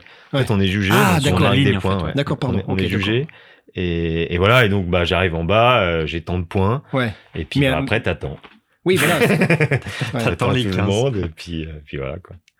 Et là, tu, euh, qu'est-ce que tu rentres comme figure sur un, un contexte J'avais rien rentré comme comme, euh, co- comme figure. C'était vraiment la par ligne et- contre, voilà, par contre, on avait sur une montagne qui était déjà euh, euh, skiée depuis quelques années, hein, parce que ça fait quand même quelques années qu'il y avait les, les finales. On avait ouvert deux sauts de nouveau dans cette phase. C'est ça qui a fait la. Et, et- et question, bah ouais, ouais, tu- ouais, voilà, on avait. J- J'avais une question. Tu, euh, avant toutes ces compétitions, t'as pas le droit de descendre les lignes? Tu Non. peux faire que du repérage. Vrai, moi, moi cette montagne, je l'ai ça, en fait. skiée que en compétition. D'accord. Donc tu peux Que même pas aller avant euh, un week-end euh, euh, tu tester. peux pas aller t'entraîner. C'est- Les, les phases sont fermées un mois et demi avant. Donc fou, avant un mois et demi avant, tu pourrais éventuellement aller skier dessus.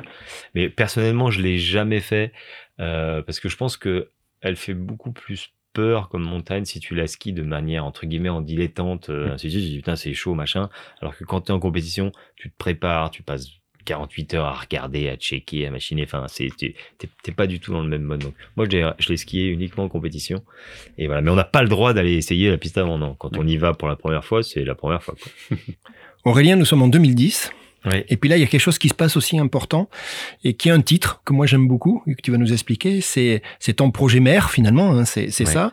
Euh, ton idée de traverser l'Atlantique en solitaire et, et vous allez, tu, tu vas appeler ça latitude neige, longitude mer. Ouais. C'est ces deux dimensions dans ta vie, c'est ça? Ouais, bah c'est c'est c'est les deux dimensions. Je cherchais un peu euh, bah, une manière d'exprimer, euh, je dirais cette euh, bah, cette dualité que j'allais vivre entre entre la verticalité de la montagne et et la planitude de la mer d'une certaine manière. Et donc voilà, latitude neige, longitude mer, ça a été le bah, le nom de ce projet qui bah, qui dure au final encore aujourd'hui parce que parce que les projets mer sont toujours d'actualité et de montagne également.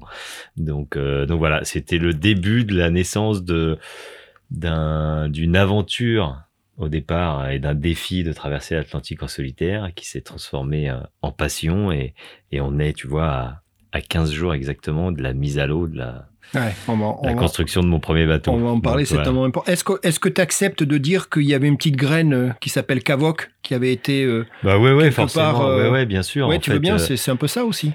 Oui, oui. Alors, ça, ça arrive pas comme ça. Bien sûr. Et, et, et voilà, mais forcément, je pense que quand, quand on avait Cavoc, je, pense par rapport à mes frères, je suis peut-être le premier qui se prenait, qui se barrait avec. Je savais strictement rien faire. Je savais ni où j'allais, ni quoi que ce soit. Je faisais des ronds dans l'eau, mais ça me faisait marrer et je trouvais ça chouette. Et puis, en fait, il se trouve qu'en 2007, on me demande d'être parrain d'un bateau, d'un jeune skipper qui s'appelle Adrien Hardy qui est un grand skipper aujourd'hui, et qui préparait la Mini Transat, qui est une transatlantique en solitaire, sur les tout petits bateaux de 6 mètres 50, sans assistance et sans communication. Donc un espèce de projet barré et hum, c'est une attachée de presse qui me demande ça à la finale du championnat du monde de ski que je croise et qui me dit tiens je m'occupe d'un marin l'été est-ce que tu voudrais être parrain? Très bien. Je dis bah oui avec plaisir. De toute façon casser la bouteille de champagne sur le bateau je devrais y arriver ça c'est pas de problème. Et en fait j'ai découvert grâce à lui ce monde-là, ce monde de la course au large. Au début, je l'ai vraiment pris pour un cintré, parce que quand tu découvres le bateau qu'il avait fabriqué dans la limite dans son garage, enfin, tu vois, une espèce de géotrouve tout incroyable, espèce de prototype complètement surréaliste. Ce mec m'a passionné, m'a happé, donc j'ai suivi pendant deux ans à fond son projet. Et c'est comme ça que j'ai découvert la course au large, que j'ai découvert pas mal de marins. Et, et c'est comme ça qu'est née cette idée un peu folle euh, aussi de tenter cette aventure vraiment à ses côtés euh, quand il m'a fait découvrir tout ça. Et en 2010, Et il n'y a pas une histoire où tu lui rachètes le bateau non? Alors c'est pas au début en fait il me dit en rigolant euh, parce que je gagne les championnats du monde en 2009 et donc je gagne une petite prime. Et enfin une prime pas une petite une prime qui était à peu près le montant de ce que valaient ces petits bateaux.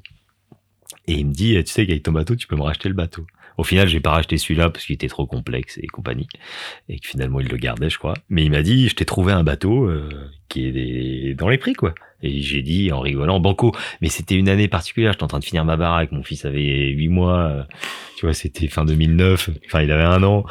Euh, Enfin, c'était, tu vois, tu viens d'être champion du monde. Enfin, c'était au milieu de tout et clairement pas le bon moment d'une certaine manière. tu vois ce que je veux dire? Mais en fait, euh, quand je parlais tout à l'heure de, de, de, de à quel point les enfants sont des moteurs, Ouais. c'est-à-dire qu'on en avait plus que par-dessus la tête hmm. de, de, de, de, projets, de choses, de construction, de, de, de tout, que bah qu'on a rajouté un, bateau par là-dessus quoi. Puis une vie à Lorient quand t'habites Chamonix, c'est hyper pratique. oui, tant qu'à faire, oui, bien sûr. C'est juste à côté. Autant autant Chamonix. Il y a des montagnes, autant pour la mer, oui, j'allais te poser une question, c'est un peu plus excentré. Marrant, parce que le thé de Lorient, on l'entend pas non plus. Non, Lorient. les, euh, j'ai l'impression qu'il y a un autre déclencheur et j'aimerais bien que tu me parles d'un événement qui est très particulier que moi je ne connais pas, que j'ai découvert mais qui est très chouette, qui s'appelle Mer et Montagne. Hmm. Trophée Mer et Montagne. Ouais, Trophée Mer et Montagne où c'est finalement le, ben, l'échange entre deux disciplines, entre deux communautés. L'une c'est les skieurs, hmm. l'autre c'est les marins. Ouais. C'est ça? Et toi Exactement. tu vas participer et en fait, à ça? Tout ça est arrivé au même moment. Il y a ce parrainage. D'accord. Ouais. Il y a ce parrainage et cette même année, je suis contacté par l'organisateur du Trophée Mer et Montagne, qui est Eric Loiseau. Et Eric Loiseau, il a d'une certaine manière le même parcours que moi à l'inverse. C'est un pur marin. C'est un équipier d'Eric Tabarly. C'est, il est recordman de l'Atlantique. Je sais plus en quelle année. Il est 70 ans aujourd'hui, 71 ans. Je sais plus, Eric, tu vas m'engueuler si une connerie, mais pas loin de ça. Donc c'était drôle parce qu'on a essayé de faire, c'est vraiment quelqu'un que, que j'aime beaucoup et qui a énormément compté dans, dans, dans, dans tout ce projet maritime pour moi.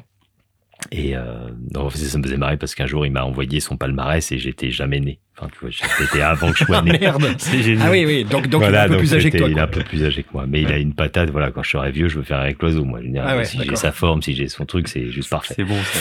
Et, et, bref, et en gros, donc je me retrouve cette année à découvrir ce monde de la course au large, des marins, ces bateaux complètement incroyables. Et je suis invité à un événement et je me retrouve à l'événement avec euh, Franck Camas, euh, François Gabard euh, et ainsi de suite. Et en gros, tu passes une semaine entre guillemets en vacances euh, à faire du sport en binôme avec un marin. Voilà, il y a un tirage au sort, c'est une espèce de petite compétition et globalement, on fait encore une fois pas mal la fête, on se marre bien, on fait du sport toute la journée et la fête toute la nuit pendant une semaine et c'est vraiment une espèce d'échange entre les deux mondes.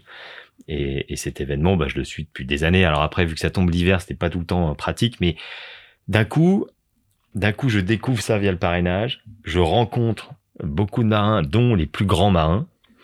Et tu crées des amitiés avec ça, donc tu te mets à échanger, tu les emmènes skier, ils t'emmènent un coup naviguer, et puis ben, et puis ben d'un coup tu te fais happer par l'histoire, quoi. Et je pense que si Eric, lui, euh, était marin, il est parti vivre à la montagne, c'est quelqu'un qui a gravi l'Everest et ainsi de suite, donc qui, qui, qui, est parti de la mer pour devenir un grand alpiniste dans l'autre sens. Euh, bah, il, ça m'a beaucoup inspiré, quoi, son histoire, c'est sûr. Tout à l'heure, on disait que au-delà des palmarès, tu avais eu une carrière finalement, et, ne te méprends pas, et je suis sûr qu'il y a des bons, des bons moments, puis il y a des moments, mais, mais si tu tires un trait, d'accord? Oui, oui. Tu as vu, on parlait de progression, on parle, et, et, finalement, dès le départ, j'ai l'impression que 2010, 2011, 2012, 2013, ça y est, tu commences à avoir des résultats, les choses progressent. Alors, on, parle de plusieurs transats là, hein, mmh. c'est plusieurs compétitions. Euh, et je vois que quasiment chaque année, tu participes, tu finis, tu finis, et, mmh. de mieux en mieux. C'est jusqu'en 2013 où tu es, quatrième à la, à, la Transat Jacques Vabre. Alors, juste moi, classe 40, ça veut dire que ça fait 40, 40 pieds. Ce qui fait Ce qui fait 12 mètres 19. D'accord. Ah oula, Pas que je me gourre, je suis en train d'en construire un. D'accord. Ah oui, ça serait, ça serait ballot. donc, donc, euh, donc il y a ça, t'es d'accord? Tu, tu vis. Ouais, alors ça. Je sais pas s'il y a d'autres similitudes, mais ça y ressemble quand même. C'est sûr qu'en fait, quand je pars dans un triple, je, je, encore une fois, peut-être à chaque fois, je me fous des objectifs qui sont peut-être euh, un peu un peu rêveurs et bien trop, mais euh, ça me permet de structurer un peu les choses et mmh. de faire les choses d'une certaine manière progressivement pour arriver au final à cet objectif. Alors ça peut prendre vachement de temps, hein. et ça, je pense que très clairement, mes années en équipe de France, où tu apprends ces structures, où tu as une rigueur imposée qui est hyper importante, m'a beaucoup aidé parce que dans ces deux milieux d'après, que ce soit le freeride ou la course au large, tu es globalement tout seul. Tu hmm. T'as pas de, de coach de fédération, de machin autour de toi. gérer ton planning. Et, donc c'est vrai que c'est vrai que je pense d'avoir eu cette formation un peu fédérale, rigide, qui clairement, je pense, me correspondait pas beaucoup. Euh, elle a quand même eu un, bénéfice énorme, c'est qu'elle a appris à me structurer et à mettre en place les choses pour euh, pour atteindre mes objectifs. Voilà, parce qu'ils ont quand même ce savoir-faire euh, qui est, incroyable. Et c'est vrai que ben en fait quand c'est parti, au début c'était un peu un délire, et puis en fait très vite ça m'a plu. J'ai pris énormément de plaisir sur l'eau. Je me suis aperçu que les compétences euh, en travaillant, il y avait quand même moyen de, de faire un, un, un, bout de chemin pas trop mal là-dedans. Et donc euh, et donc très vite ben j'ai vite monté ce défi en projet presque de carrière et en disant bon ben maintenant faut faire comme ça, comme ça, comme ça pour arriver là un jour quoi. Voilà, j'y suis pas encore, mais je suis toujours là-dedans. Et ça fait des sacrés trucs. 2011, on parle de la Transat La Rochelle-Salvador de Bahia. Ouais. Euh, 2012, on parle de la Transat Québec-Saint-Malo, Ouais. avec le, le- ce format euh, ça. de 12 mètres et, Exactement, au En 40 classe pieds, 40, ouais. Classe ouais, 40, et ouais. 19 cm, c'est ça C'est ça. 12,19. Ouais, Fais gaffe. Plus un bout dehors de Mais- 2 mètres, enfin bon, bref. Et il y a un mec qui, je suis juste, il y a un mec qui va venir mesurer au dernier Ah bah moment oui, oui, tout est... ouais, ouais. Ah ouais. Ah oui. C'est comme la Formule. Euh, ça. ouais, ouais, exactement. 2013, euh, donc on vient de parler de cette Transat Jacques Vabre où tu finis quatrième, mais il y a aussi une sixième place au Tour de Bretagne Ouais, c'est la vrai. même année. Ouais.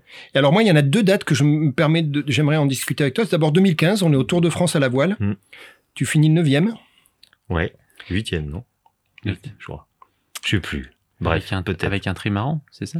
Et, Ouais, on et- finit quatrième. En 2015. Ah non, on finit huitième, c'est en 2016 Mm. qu'on finit Fais attention, hein, quatrième. sinon Ouais, moi, pardon, j'appelle, je euh, j'appelle les, les complices. Euh, et là, en plus, il y a une particularité. Alors, je dis pas que c'est ça qui fait la performance, mais c'est, tu sais, une performance, c'est aussi par rapport d'où tu pars. Mm. C'est que il y a une fierté de cette place, de, de, de la compète. Puis surtout, vous aviez une petite équipe. T'étais le plus petit budget de la course. Ouais. Et il y a ça aussi. Il y a le fait de dire, bah, tu vois, on avait, on a, on a mis l'argent où il fallait et l'énergie où il fallait, mais finalement.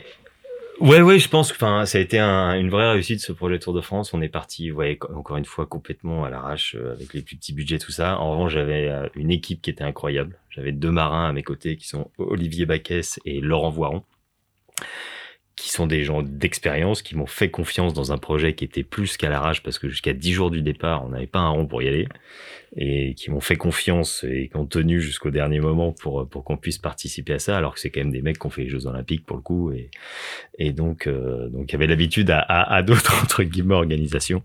Et c'est vrai qu'en fait pour moi c'était un, un passage obligatoire. C'est un petit peu comme le slalom en ski. C'est de la régate pure. Mm. donc c'est énormément de technique. Jusque là j'avais fait que de la course au large qui s'apparente plus au freeride c'est peut-être pour ça que j'aime ça profondément euh, parce qu'il y a, y a un côté bien sûr technique, euh, se servir du bateau et ainsi de suite, mais il y a, y a un côté un peu plus aussi euh, où il faut gérer l'élément. Et ça, d'une certaine manière, j'ai l'impression de le savoir, de savoir le faire grâce à la montagne. Alors que là, je me lançais dans un truc super pointu, super technique, mais j'avais besoin de passer par là. C'était vraiment en formation pour être plus performant Ouais, c'est au large. après. Une Parce école. qu'en fait, tu dois caper tout le temps, en fait. Donc, tu dois tout le temps. Ouais, et puis, et puis c'est des techniques, euh, voilà, que tu as. Donc j'ai eu une équipe apprendre. formidable, et c'est vrai que c'était mon un, une un peu un défi d'une certaine manière parce que c'est la première fois que je faisais quelque chose en équipe. J'ai fait que des sports individuels. Eh oui, exact. ouais. Et c'était la première fois que on se retrouvait à trois, prendre des décisions à plusieurs, à faire tout ça. Et, et ça a été une, une vraiment une formidable expérience, ces, ces, ces Tours de France à la voile pour ça. Je, je suis néophyte, donc euh, je me permets cette question. Il n'y a pas d'escalier dans un bateau, bien évidemment.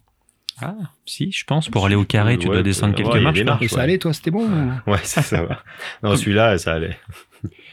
2016, Tour de France à la voile, Ouais. quatrième, Ouais. Euh, et surtout ouais. vainqueur de la super finale à Nice. Ouais. Et ça, il paraît que ça, c'était pas piqué des verres, c'était un sacré truc aussi.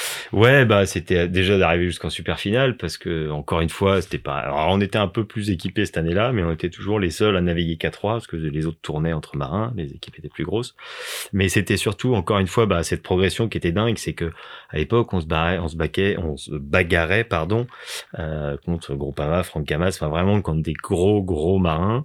Euh, encore une fois, hein, j'avais deux marins avec moi exceptionnels mais mais il y, a- il y a eu plusieurs trucs. Il y a eu cette victoire de la finale à Nice qui clouait un Tour de France et qui, qui, qui déploie une énergie qui est dingue de la part de tout le monde. Et c'est vrai que c'était bah, personnellement hyper fort et aussi pour l'ensemble de l'équipe un, un moment assez dingue de clore cette cette parenthèse et l'engagement de chacun dans ce projet. Et puis on a eu un autre truc, c'est qu'on a eu le prix de la combativité. Yes. Yes, le prix Finagaz à l'époque. Voilà, c'était Finagaz qui sponsorisait un prix particulier qui était celui de la combativité et et ben ça, c'était, ça m'a fait encore plus plaisir que de gagner la finale Ouais. ou terminer quatrième et d'être Mm. proche des, des meilleurs, parce qu'en fait, ça montrait, euh, bah, c'était une vraie récompense, je trouve, pour l'équipe et, et, et voilà. Donc, Et puis ça soulignait tout le travail euh, que vous aviez fait. Ouais, exactement. Donc C'était- enfin, j'ai trouvé ce prix, même s'il avait aucune euh, entre guillemets importance. Pour nous, personnellement, il était hyper. Ouais, c'était canon, quoi. donc- ça, ça, ça donc là, que, en tout cas, on était engagés, quoi. Là, c'est tarte aux fraises, on est d'accord. Hein, c'est- Là, c'est tarte aux fraises. t'inquiète. C'est de là la tarte aux fraises. Qu'on soit clair, non mais C'est de moment- la tarte aux fraises parce que Laurent Voiron était quand même assez gourmand. Ah, Ça balance. ça donc il y avait une tarte pour Laurent et une tarte pour les ça. autres. T- Tout ça continue. 2017, pareil, Tour de France à la Ouais. voile. Euh, 2018, Euh, tu es dans la team Swisscom Boulder Genève Ouais. avec alors un DB35 Trophy, donc DB Alors non, c'est un D35, Alors, c'est plus petit D35, ouais. En fait, c'est une on perd période. quelques pouces de longueur donc, du euh, bateau, c'est ça? Oui, oui, c'était C'est ça, un hein petit peu. Ouais, ouais. 35 c'est plus petit que 40. Enfin, je veux dire, Exactement. on reste dans ces trucs-là. Mais c'est des petits catamarans. euh, c'était des petits catamarans, mais c'était sur le lac Clément. En fait, c'est une période. Bon, clairement, je cherche à repartir au large, absolument.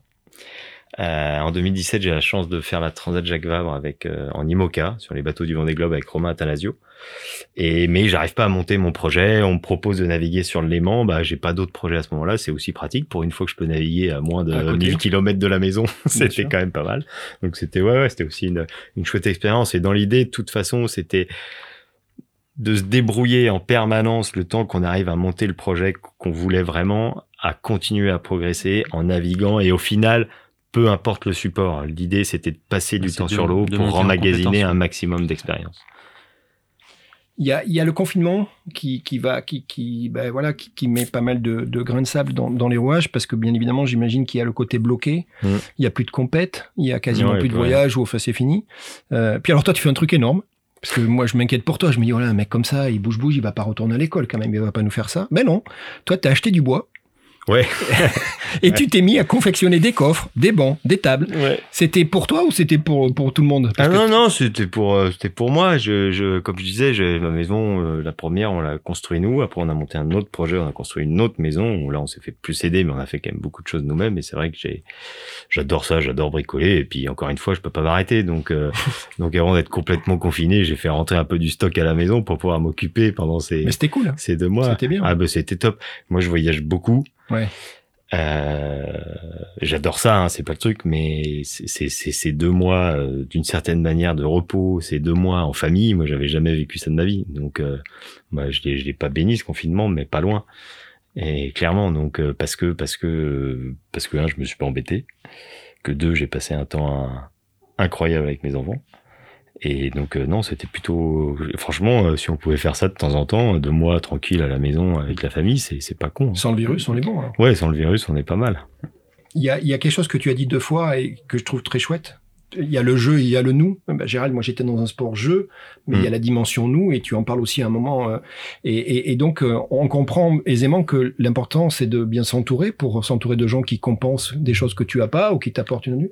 Mm. Et puis c'est ce que tu vas faire toute ta vie, tu t'entoures bien. Et alors il y a une personne en plus qui est proche de toi, c'est ton épouse, Oui. c'est Maxime. Mm. Euh, c'est c'est plus qu'une complice de vie. Enfin, elle est elle est de tous les coups. Elle est elle est là. Elle est elle est elle suivie parfois parce que ça doit pas être simple quand tu oui, non, non, c'est sûr que c'est pas. c'est comment être épouse de d'un champion comme toi. C'est Alors je peux pas, ça je peux pas le dire. Il faudrait toi, lui tu poser la question à elle, mais mais c'est sûr que j'ai une vie qui est extrêmement particulière. J'ai une vie qui est dictée par euh, la météo et pas par un planning du tout. Donc euh, donc et j'ai une femme qui est d'une souplesse et d'une et d'un d'une compréhension, enfin d'une gentillesse, enfin de je sais pas quoi. Enfin c'est c'est ça fait partie de ton écosystème. ah bah ça ça fait plus que partie de mon écosystème. C'est mon écosystème. Et sans, sans elle, je peux pas faire tout ça. Je, je peux pas, je peux pas. Parce que parce que parce que du jour au lendemain, je m'en vais. Parce que du jour au lendemain, je dis tiens, c'est bon, je construis un bateau. Et puis encore une fois, c'est que c'est une vie qui est extrêmement particulière, qui, bah, enfin comme tu le vois, il y a des dates dans tous les sens, tout s'entremêle, que ce soit, euh, euh, euh, ça commence par les enfants, qui est un engagement énorme, il faut du temps, mais derrière on construit la maison en même temps. Euh, au final, ben six mois après, moi je décide d'acheter un bateau. Elle me dit euh, et, et elle me dit pas, mais qu'est-ce que tu fous? T'es Mm. grave, on vient d'emprunter, euh, je sais pas combien pour construire notre maison, et tu gagnes un petit peu d'argent et tu le dépenses dans un bateau où t'en as jamais fait, quoi. mais jamais elle me dit ça, Ouais. jamais. Et, et elle est toujours derrière moi à m'encourager, à m'aider, et jusqu'aujourd'hui où, où là on vit une période où c'est à 1000 à l'heure dans tous les sens parce Ouais. que parce qu'on a un énorme projet qui s'est mis en place où tu as des investissements personnels qui sont colossaux et limite de sa part aussi parce qu'on a enfin bref et, et et elle est toujours là. Et elle est toujours là à, à me supporter à m'aider à à comprendre et, Et à te soutenir. voilà et à me soutenir à 2000 enfin c'est je sais pas comme enfin Elle, est- elle, elle était hôtesse de l'air, elle est hôtesse de Elle l'air aujourd'hui. c'est très récent. D'accord, ma femme a grandi dans la restauration. D'accord. C'est pour ça que parfois t'étais années. tout seul et que t'allais voir les copains le soir, c'est ça? Ah, euh, bah le soir, oui, parce qu'elle travaillait le soir. Mais... C'est ce qu'on m'a dit. On m'a dit bah, bah, finalement, on arrivait toujours à se voir le soir parce qu'elle a travaillé Exactement. la restauration, quoi. Exactement. Donc, ouais. Et alors, pourtant, je suis un bon tétard. Moi, je, je suis pas du soir, mais c'est vrai que je, je, je, pouvais voir mes, mes, mes amis proches euh, dans ces moments-là. Dans le dans dans la dans la même définition, bien s'entourer. On l'a pas dit, mais c'est important. Tu as Nathanaël qui euh, mm. Ben oui, tu l'as amené dans, dans ton projet également, parce que lui, alors lui, j'imagine qu'il les connaissait pas plus que toi. Il c'est lui qui est venu me chercher, et puis maintenant, c'est moi qui le lâche plus. Quoi. Donc lui, il est venu te chercher, rappelle-toi, avec l'équipe d'Inastar, on en a parlé tout à l'heure au ski. C'est ça. Et, et, alors, tu toques à la porte, tu, le, tu vas le contacter au moment où tu te lances dans le. Bah en fait, on a jusqu'en, jusqu'en 2010, je crois, ou 2009, lui, il reste chez Dynastar. C'est un peu, on bosse d'une certaine manière, mais avec qui j'ai une relation qui est extrêmement forte.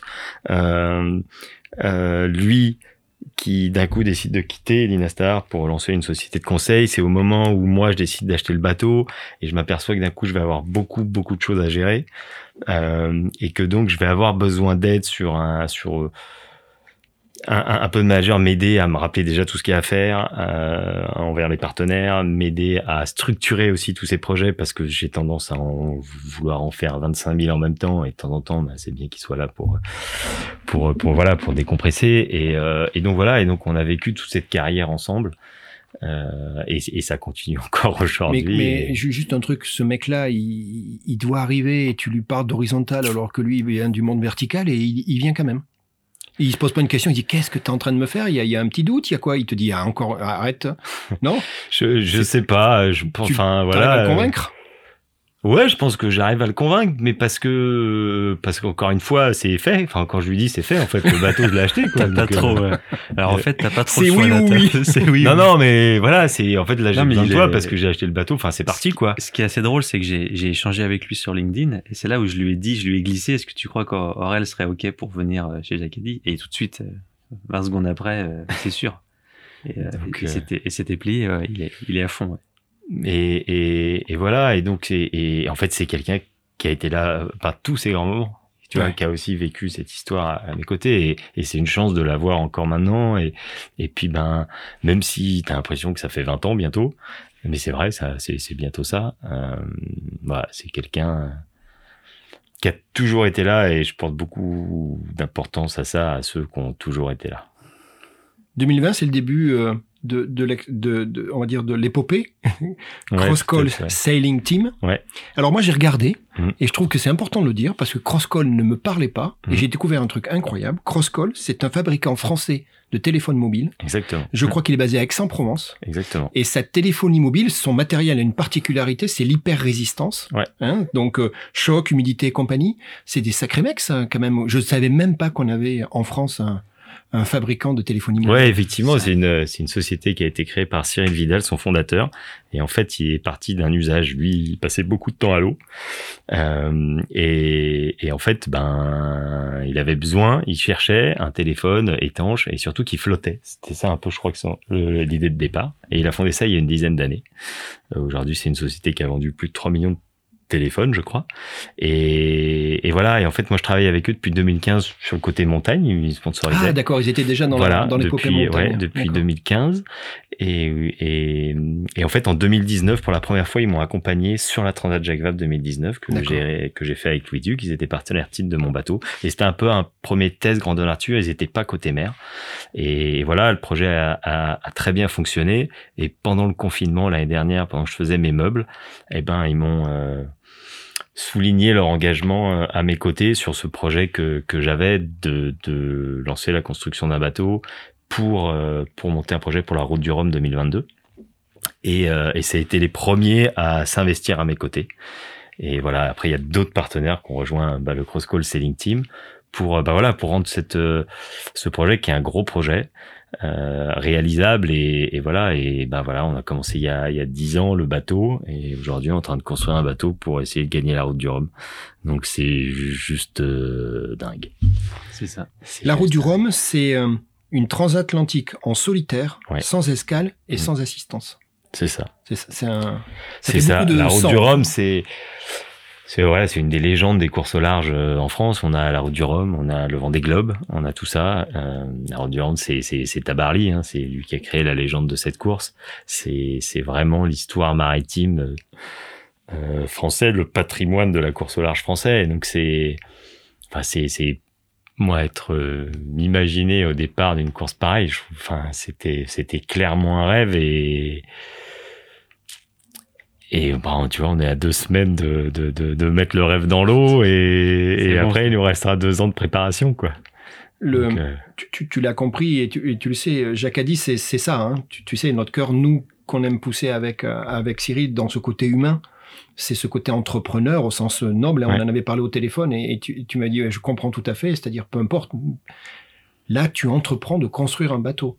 Et ce que je comprends, moi je ne connais pas, c'est que comme le bateau, il, il, est unique, oui. tout est unique.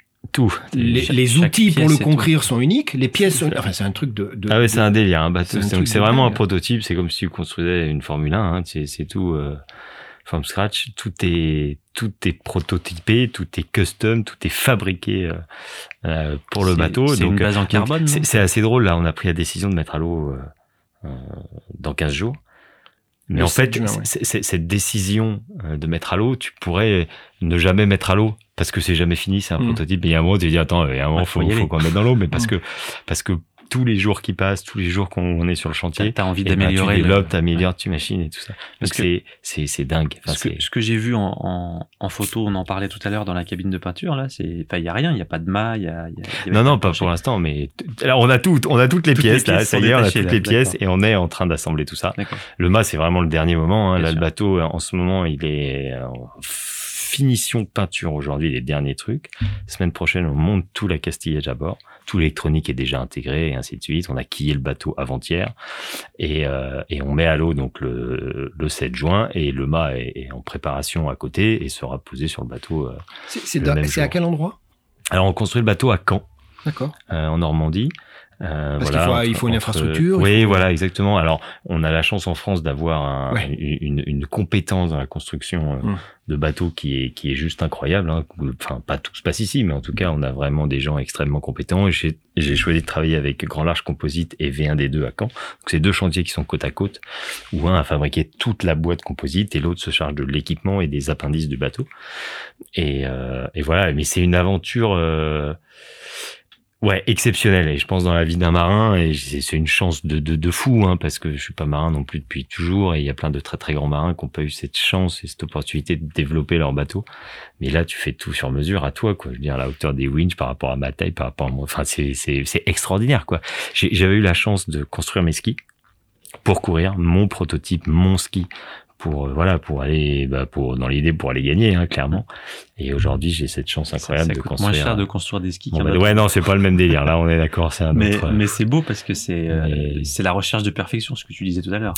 Où tu adaptes l'outil aussi à, à ton expérience à tout ce à ta manière à ta volonté à ta vision mm. et puis à l'expérience aussi des architectes parce qu'au départ c'est vraiment le travail de l'architecte de dessiner les carènes et ainsi de suite. Je travaille avec le cabinet Marc Lombard Yacht Design et qui ont fait un travail surréaliste et, euh, sur bah, sur le développement de ce bateau et on a, on a dessiné plus de 35 bateaux différents pour arriver à faire un choix. Enfin voilà, donc parce qu'il y a plein de, forcément de compromis, des choses à faire. Puis il y a des règles très strictes à respecter. C'est ce que j'allais dire. Ouais, tu as des, as un règlement. Ah oui, oui, on a un règlement de de tout de tout quoi, de, de longueur, largeur, hauteur, matériaux, euh, de tout, de poids, de, de plein de choses.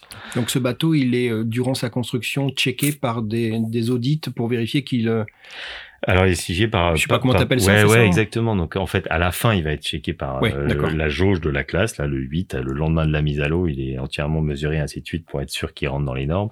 Mais après, il y a, aussi des normes CE à respecter et, et, et plein de choses.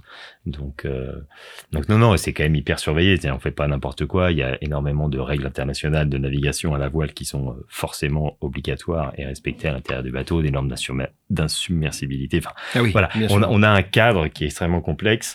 Et dans ce cadre, on a quelques leviers. Et c'est là où il faut réussir à être malin et et de créer quelque chose de différent et si possible de plus performant. Et c'est ce qu'on espère euh, avoir fait. Mais le bateau il a une enfin il a une gueule un peu différente. Il est, il est, il, est protégé. Il y a des chiens qui font le tour la nuit pour pas qu'on aille faire de de l'espionnage c'est assez protégé ouais. J'imagine, non, Non, enfin, non, voilà, non, c'est- oui, ça carrément, reste un truc unique, quoi. c'est- Ouais, ouais, c'est un truc unique. fermé, pas vrai aux que pour de- l'instant, après, après, ça sera aux yeux de tout le monde, donc il n'y a sûr. pas de souci, mais c'est vrai que sur pendant la construction, euh, et puis voilà, tout ce qui est plan et, et je dirais euh, choses précises, forcément, c'est un petit peu. un petit peu Donc c'est important pour le dire aux auditeurs. Nous sommes mi-mai C'est 2000 ça. de- 2000, euh, 2021. Voilà, Euh, tu, euh, le bateau sera à l'eau dans quelques jours, c'est le 7 juin. exactement. Et à partir de ce moment-là, c'est un autre compte à rebours qui se lance, Ouais. hein, qui est euh, jusqu'à la course. Jusqu'à la Transat Jacques Vabre. Enfin, alors, il va y avoir plusieurs courses de préparation Ah en fait, pendant l'été. Tu vas pouvoir jauger, vous allez pouvoir ajuster. Voilà, exactement. En fait, dès le 27 juin, on va faire notre première course, qui est un aller-retour aux Açores, qui est une très grosse course. Euh, toute cette saison, elle est en double, cette première saison. D'accord. euh, que je vais partager avec David Sino, je tiens à, à le préciser. David Sino, c'est la première personne qui m'a fait sortir du port de Lorient quand j'ai acheté mon bateau. Ça veut dire quoi faire sortir il Bah, C'est-à-dire à- que quand j'ai acheté un bateau et que je l'ai mis à l'eau, Ouais. c'est super bateau de course, Ouais. ils n'ont Ouais. pas de moteur. D'accord. hein. Et quand tu jamais fait de voile et que tu dois sortir d'un port un port, ouais. à la voile, Ouais. bah, en fait, tu peux pas. Tout simplement. Et, Et puis, donc, bah, lui, le mec que j'ai croisé sur le ponton, c'était David Sino. Ouais. Et il m'a aidé, Qui est compétent, j'imagine. qui est plus que compétent. D'accord. Et c'est lui qui t'a aidé, qui t'a dit recule, recule, m'a recule. aidé. c'est Non, mais qui est venu naviguer avec moi, qui m'a Ah, cool. appris. J'ai fait ma première course avec lui. Et c'est vrai que quand j'ai lancé ce projet de construction de bateau, voilà, la première dit, personne David, que j'ai appelée C'est toi. pour faire, euh, bah, justement, pour prendre en main ce nouveau bateau avec moi, pour sortir du port, c'est euh, David Sino. Voilà. Génial. Donc, euh, J'ai demandé à tes complices, euh, et c'était marrant. Puis en plus, euh, tu vas voir, ça a une double résonance, mais au départ, je ne savais pas. Premier juré craché. J'ai dit, euh, et s'il y avait une chanson? Ouais. Bah, Pourquoi tu rigoles J'ai rien dit. ouais, mais je sais bien. Bon. Non, mais moi, je ne savais pas. Je pose la question, je sais pas Mm. pourquoi. J'ai dit, en fait, il y a une chanson. Les deux se sont foutus à rire, à deux moments différents, et les deux m'ont donné le même résultat. Ouais. C'est Renault, Dès que le vent soufflera, C'est ça. Qui est une chanson absolument extraordinaire, du- d'une amitié, d'une sincérité un peu au second degré. Moi, c'est une chanson que j'aime beaucoup. Mais on me dit que c'est une chanson que tu as chantée pendant un reportage avec France 2, je sais pas quoi, il y a une histoire, non? Ah, peut-être ça me dit Ah quelque ouais, chose, non, ça. non, non, on me dit, mais attends, Gérald, tu sais quoi, il a chanté euh, Ouais. hors champ, alors je sais pas si t'étais, mais il paraît que c'est ouais, c'est une chanson qui tripe bien. Hein C'est une chanson, c'est un artiste qui me voilà Ouais. que qui dont je suis très très fan et c'est vrai que bah, forcément cette là cette chanson qui était déjà incroyable a une résonance aujourd'hui Dès que le vent soufflera, euh, je repartirai. pour moi qui est qui est Ouais. voilà qui est, qui est hyper forte C'est bon ça, c'est celle que tu auras en tête peut-être le 7 au matin quand tu vas voir. euh, très certainement. Donc euh, c'est quoi? Il, il, il est sur, des, sur, sur un système qui va aller le- l'immerger petit à petit? Ouais, il va être pris à la grue pour être Ah, à la grue, ouais, et ouais. il est posé comme ça? Exactement. Il est posé à l'eau et après la grue amène le mât et le mât est posé sur le D'accord tout, tout ça, ça prend un... C'est long, s'il y a des... Ça va assez vite en fait. Ah bon, ouais, il faut que le bateau est fini, euh, le transfert ça va prendre. euh, Donc ça veut dire quoi? C'est-à-dire que le 7 au soir, vous savez déjà euh, que... Le 7 au soir, le bateau, il est à l'eau, maté, euh, et puis le 8, on fait tout- tous les checks, et le 9, on part naviguer. Donc le 7 au soir, c'est tarte aux fraises ou pas? Le 7 au soir, c'est champagne et tarte aux fraises.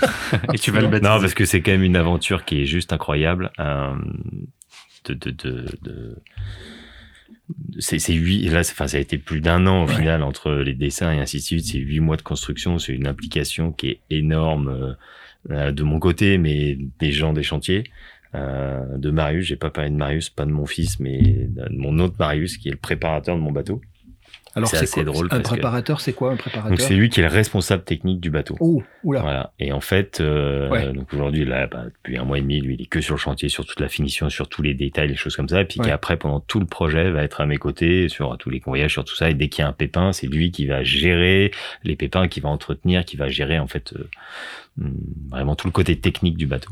Ouais. Et Marius, c'est assez drôle parce qu'encore une fois, d'une certaine manière, tout est lié. Marius, il s'appelle Marius Damiliano, c'est le fils de François Damiliano, qui est un des plus grands euh, glaciéristes français. Et donc, c'est le seul préparateur chamoniard que j'ai trouvé. C'est génial. En fait, c'est ton Jean Todd un peu. C'est ça? C'est exactement, c'est mon jour Todd. Et, et voilà, non, c'était, j'ai rencontré Marius et on travaille ensemble bah, depuis 2015 sur le premier Tour de France à la voile. Par hasard, je me suis retrouvé à un dîner avec sa maman et qui m'a dit que son fils était passionné de mer, était en stage chez Michel Desjoyaux à Port-la-Forêt. Ben oui, tant qu'à faire. Et, et puis voilà, et donc je me suis retrouvé à, à, à appeler immédiatement euh, ce fameux Marius et lui dire non mais attends, si tu es chamoniard, préparateur de bateau, il faut, enfin, Faut faut, qu'on se parle. faut- faut qu'on se parle là. Et donc voilà. et donc, Alors moi, j'ai, j'ai, je, je serais tenté de, de parler du scoop que tu as marqué Alors, dans la note ouais, euh, d'abord, il faut qu'on vérifie. Est-ce qu'on a bien signé les avocats, tout ça au où C'est ça. On est bon ou pas Tu, tu m'autorises à, à lancer le... Tu vas, mais tu gardes tes lunettes. Ça marche. Il paraît en fait que tu sais pas nager en fait.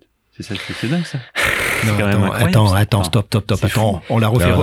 Qu'est-ce que c'est cette histoire là Qu'est-ce que c'est cette histoire? Ça fait 40 minutes que tu nous saoules avec l'histoire de l'eau et compagnie, l'horizontalité, et nous on te croit, et on est bien gentil de te croire. Non, mais je sais Et qu'est-ce qu'on apprend? Oh.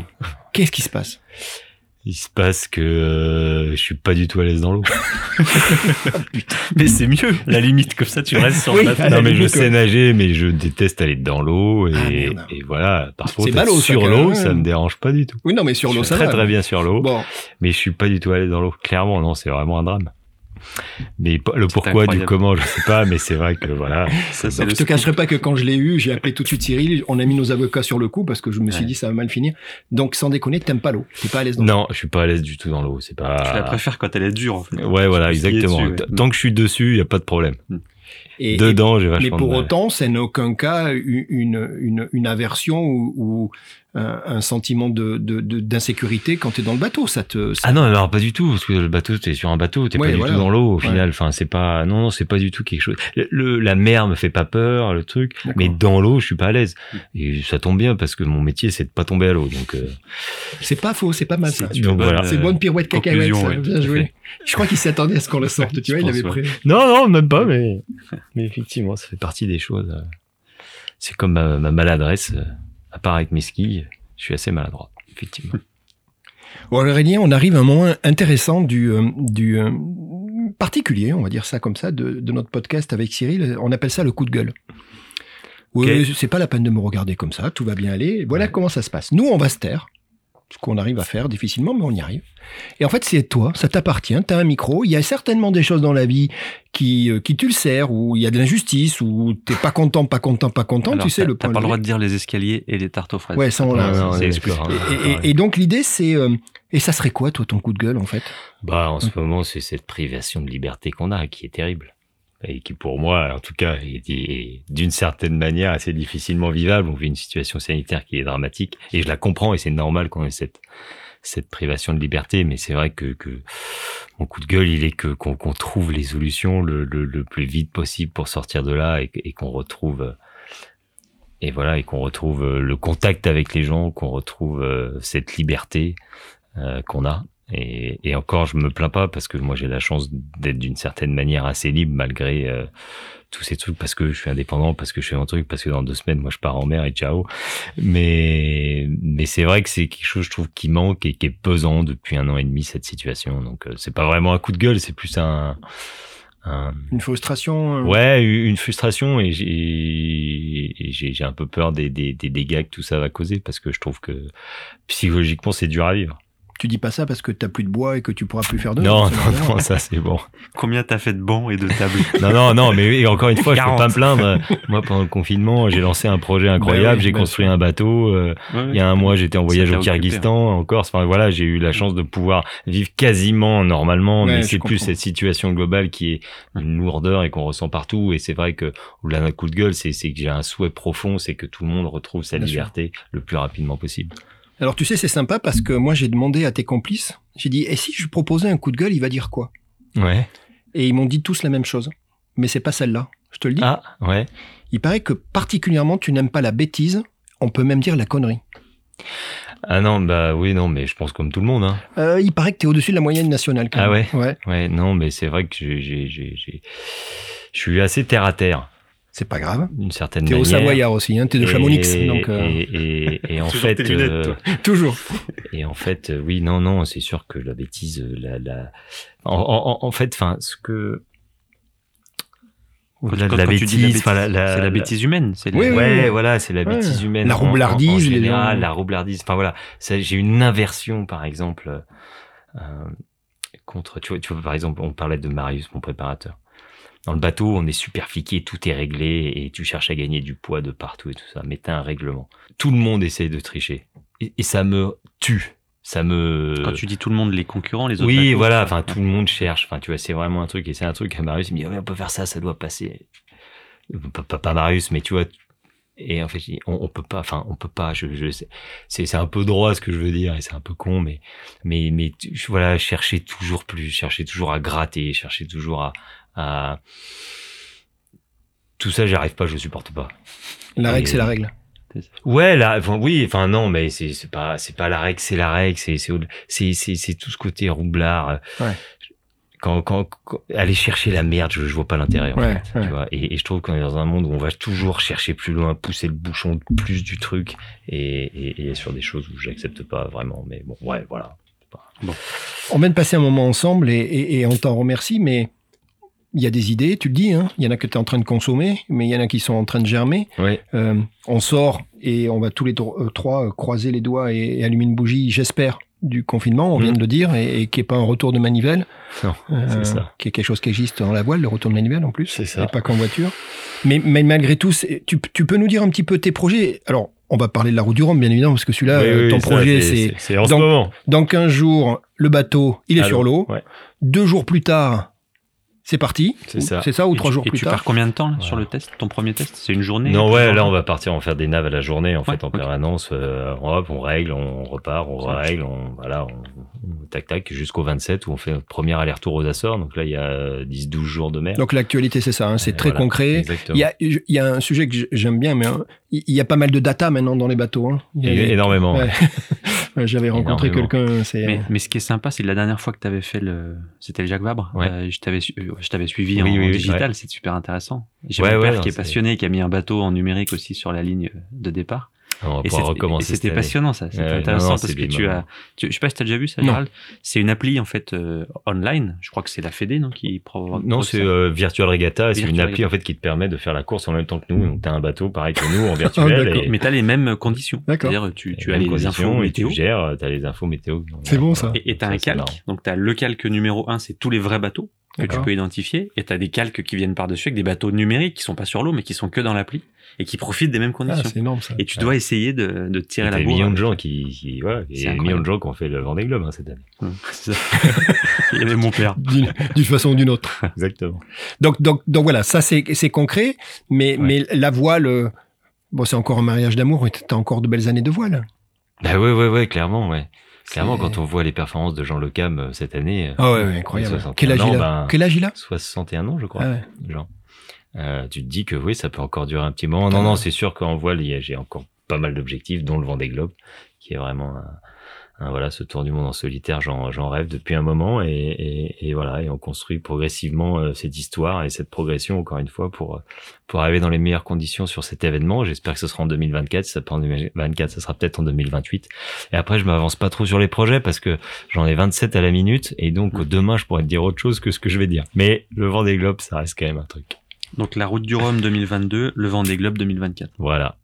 Oui, voilà, c'est un peu la, la, la, logique et puis et puis la voile qui va t'amener sur plein de plein d'autres projets, des rencontres aussi hein, finalement. Tu le Exactement. Si il y a eu le résumé, il y a eu, ça a été beaucoup beaucoup de rencontres. Toute la carrière a été dirigée par des par des Alors, qu'a dit. Voilà, c'est c'est ce que j'allais te dire. T'emploies le mot hasard, qui j'aime beaucoup le mot hasard. C'est un très beau mot, mais finalement je suis pas sûr que ça existe. Non, non, je pas, non, mais c'est vrai. Enfin, mais d'une certaine manière, parce que euh, quelle est la probabilité que cet attache stress vienne me taper sur l'épaule mais, mais, tu sais ce qu'on dit, Aurélien. S'il y en a une probabilité, c'est bon. Pas besoin de plus. Hein. Sauf que c'est euh, ce qui s'est passé. Exactement. c'est vrai. C'est voilà, la règle des probabilités. Peut-être un peu de hasard, mais surtout beaucoup de belles rencontres. On arrive au terme d'un de, de, moment très sympa passé ensemble. Hmm. Tes, tes, tes, complices ont bien bossé. On va pouvoir les féliciter. Non, c'était cool. Oui, carrément. On a un petit peu d'indigestion de, de, tarte à la fraise, mais bon, c'est pas, pas très grave. Euh, euh, nous, on, va te, te, te, mettre à contribution. On t'explique. Notre projet Jacadi, ouais tu as vu, bienveillant, humble, mais qui aujourd'hui est en train de faire son petit chemin, voilà, qui est dans l'humain, et on te remercie d'avoir participé. Ce projet Jacadi, il a, il a une définition, parce qu'au départ, il a fallu qu'on se donne une charte tous les deux, dire voilà, qu'est-ce que c'est, qu'est-ce que ce n'est pas. Et dès le début, avec Cyril, on a trouvé une définition. Alors après, les gens euh, malveillants, comme d'habitude, vont dire qu'on l'a fait exprès. C'est 3 P. Tu sais, c'est un peu, ça fait très mmh. marqueteux, mais voilà. C'est vraiment le hasard aussi. en plus, c'était le hasard parce que je crois que c'est quand on les écrit qu'on dit waouh, trop fort, il y a 3 P. Le premier, c'est positif. Mmh. Dans notre démarche à nous, c'est ça qui nous intéresse. Tu sais, c'est exactement ce que tu disais. T'es, voilà, t'es positif. T'as toujours un moyen de te plaindre et compagnie, mais, mais voilà, dans ces cas-là, c'est, c'est pas nous ce qu'on recherche. Le deuxième, c'est pragmatique. Et on vient de découvrir avec toi que tout ton, tout ton parcours, c'est c'est du pragmatisme. Quoi. Je dis, je fais, je dis, je fais, je fais, je fais, je fais, et j'avance. Et le troisième, c'est persuasif.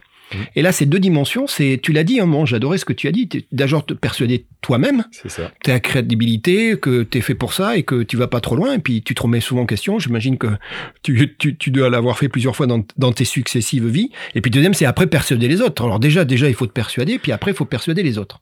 Ça. Et aujourd'hui, un projet comme, comme le tien, euh, il faut en persuader des gens. Et, et c'est ça, positif, pragmatique et persuasif. Mais ça, c'est notre définition. Mmh. Et nous, on est open space. C'est-à-dire qu'on a dit, bah, avec Thierry, on s'est dit, bah, nous, on l'impose pas, c'est la nôtre, peu importe. Donc, à chaque fois, à l'invité, on met notre définition sur la table. Et maintenant, la question que je te pose et qu'on te pose, alors, ou, ou, autre chose, ça peut être autre chose ça, que mot. Ça, Trouver trois autres mots ça, ça peut être n'importe quoi, c'est toi qui dis. Mais finalement, on serait content de, de t'entendre. Ce serait quoi, toi, maintenant que tu comprends notre concept, ta définition du, de jacadie, du jacadisme?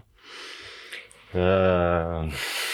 Oh, c'est dur, en trois mots. Non, non, non, non. ce que tu veux. Un mot, une on, phrase. On a eu des couleurs, on a eu une expression, on a eu une musique, on a eu un état d'esprit, on a eu une... C'est ce que tu veux. Toi, aujourd'hui, dans ta vie à toi, et j'ai l'impression que tu es jacadiste, hein, c'est pour ça que tu es là aussi. Bah, c'est une vision. C'est une vision, le, le jacadisme? Je, je, je, pense, ouais. Ouais, c'est ce qui t'a toujours... Euh... En tout cas, c'est la vision qui te fait avancer, quoi. Ouais. C'est la vision, c'est les projets et, et, et l'envie, quoi, qui... Donc euh, oui, je pense que tous ceux qui sont là, c'est parce qu'ils ont une vision, parce qu'ils ont des envies et qu'ils ont des rêves. Ouais, c'est une super définition. C'est parfait. et ben, je trouve qu'on a vraiment passé un super moment.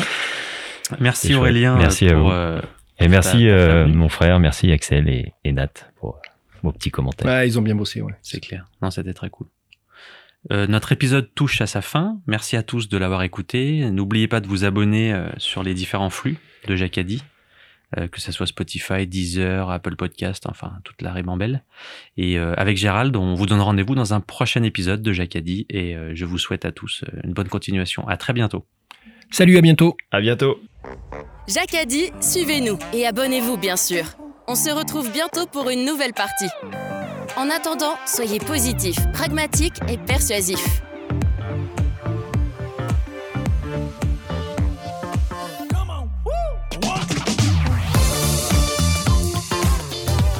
Jacadi, inventez vos propres règles. Toute l'équipe Jacadi tient à remercier notre partenaire, l'établissement des 13 hommes, un hôtel calme et élégant qui surplombe le lac d'Annecy et qui vous accueille dans le respect des protocoles sanitaires.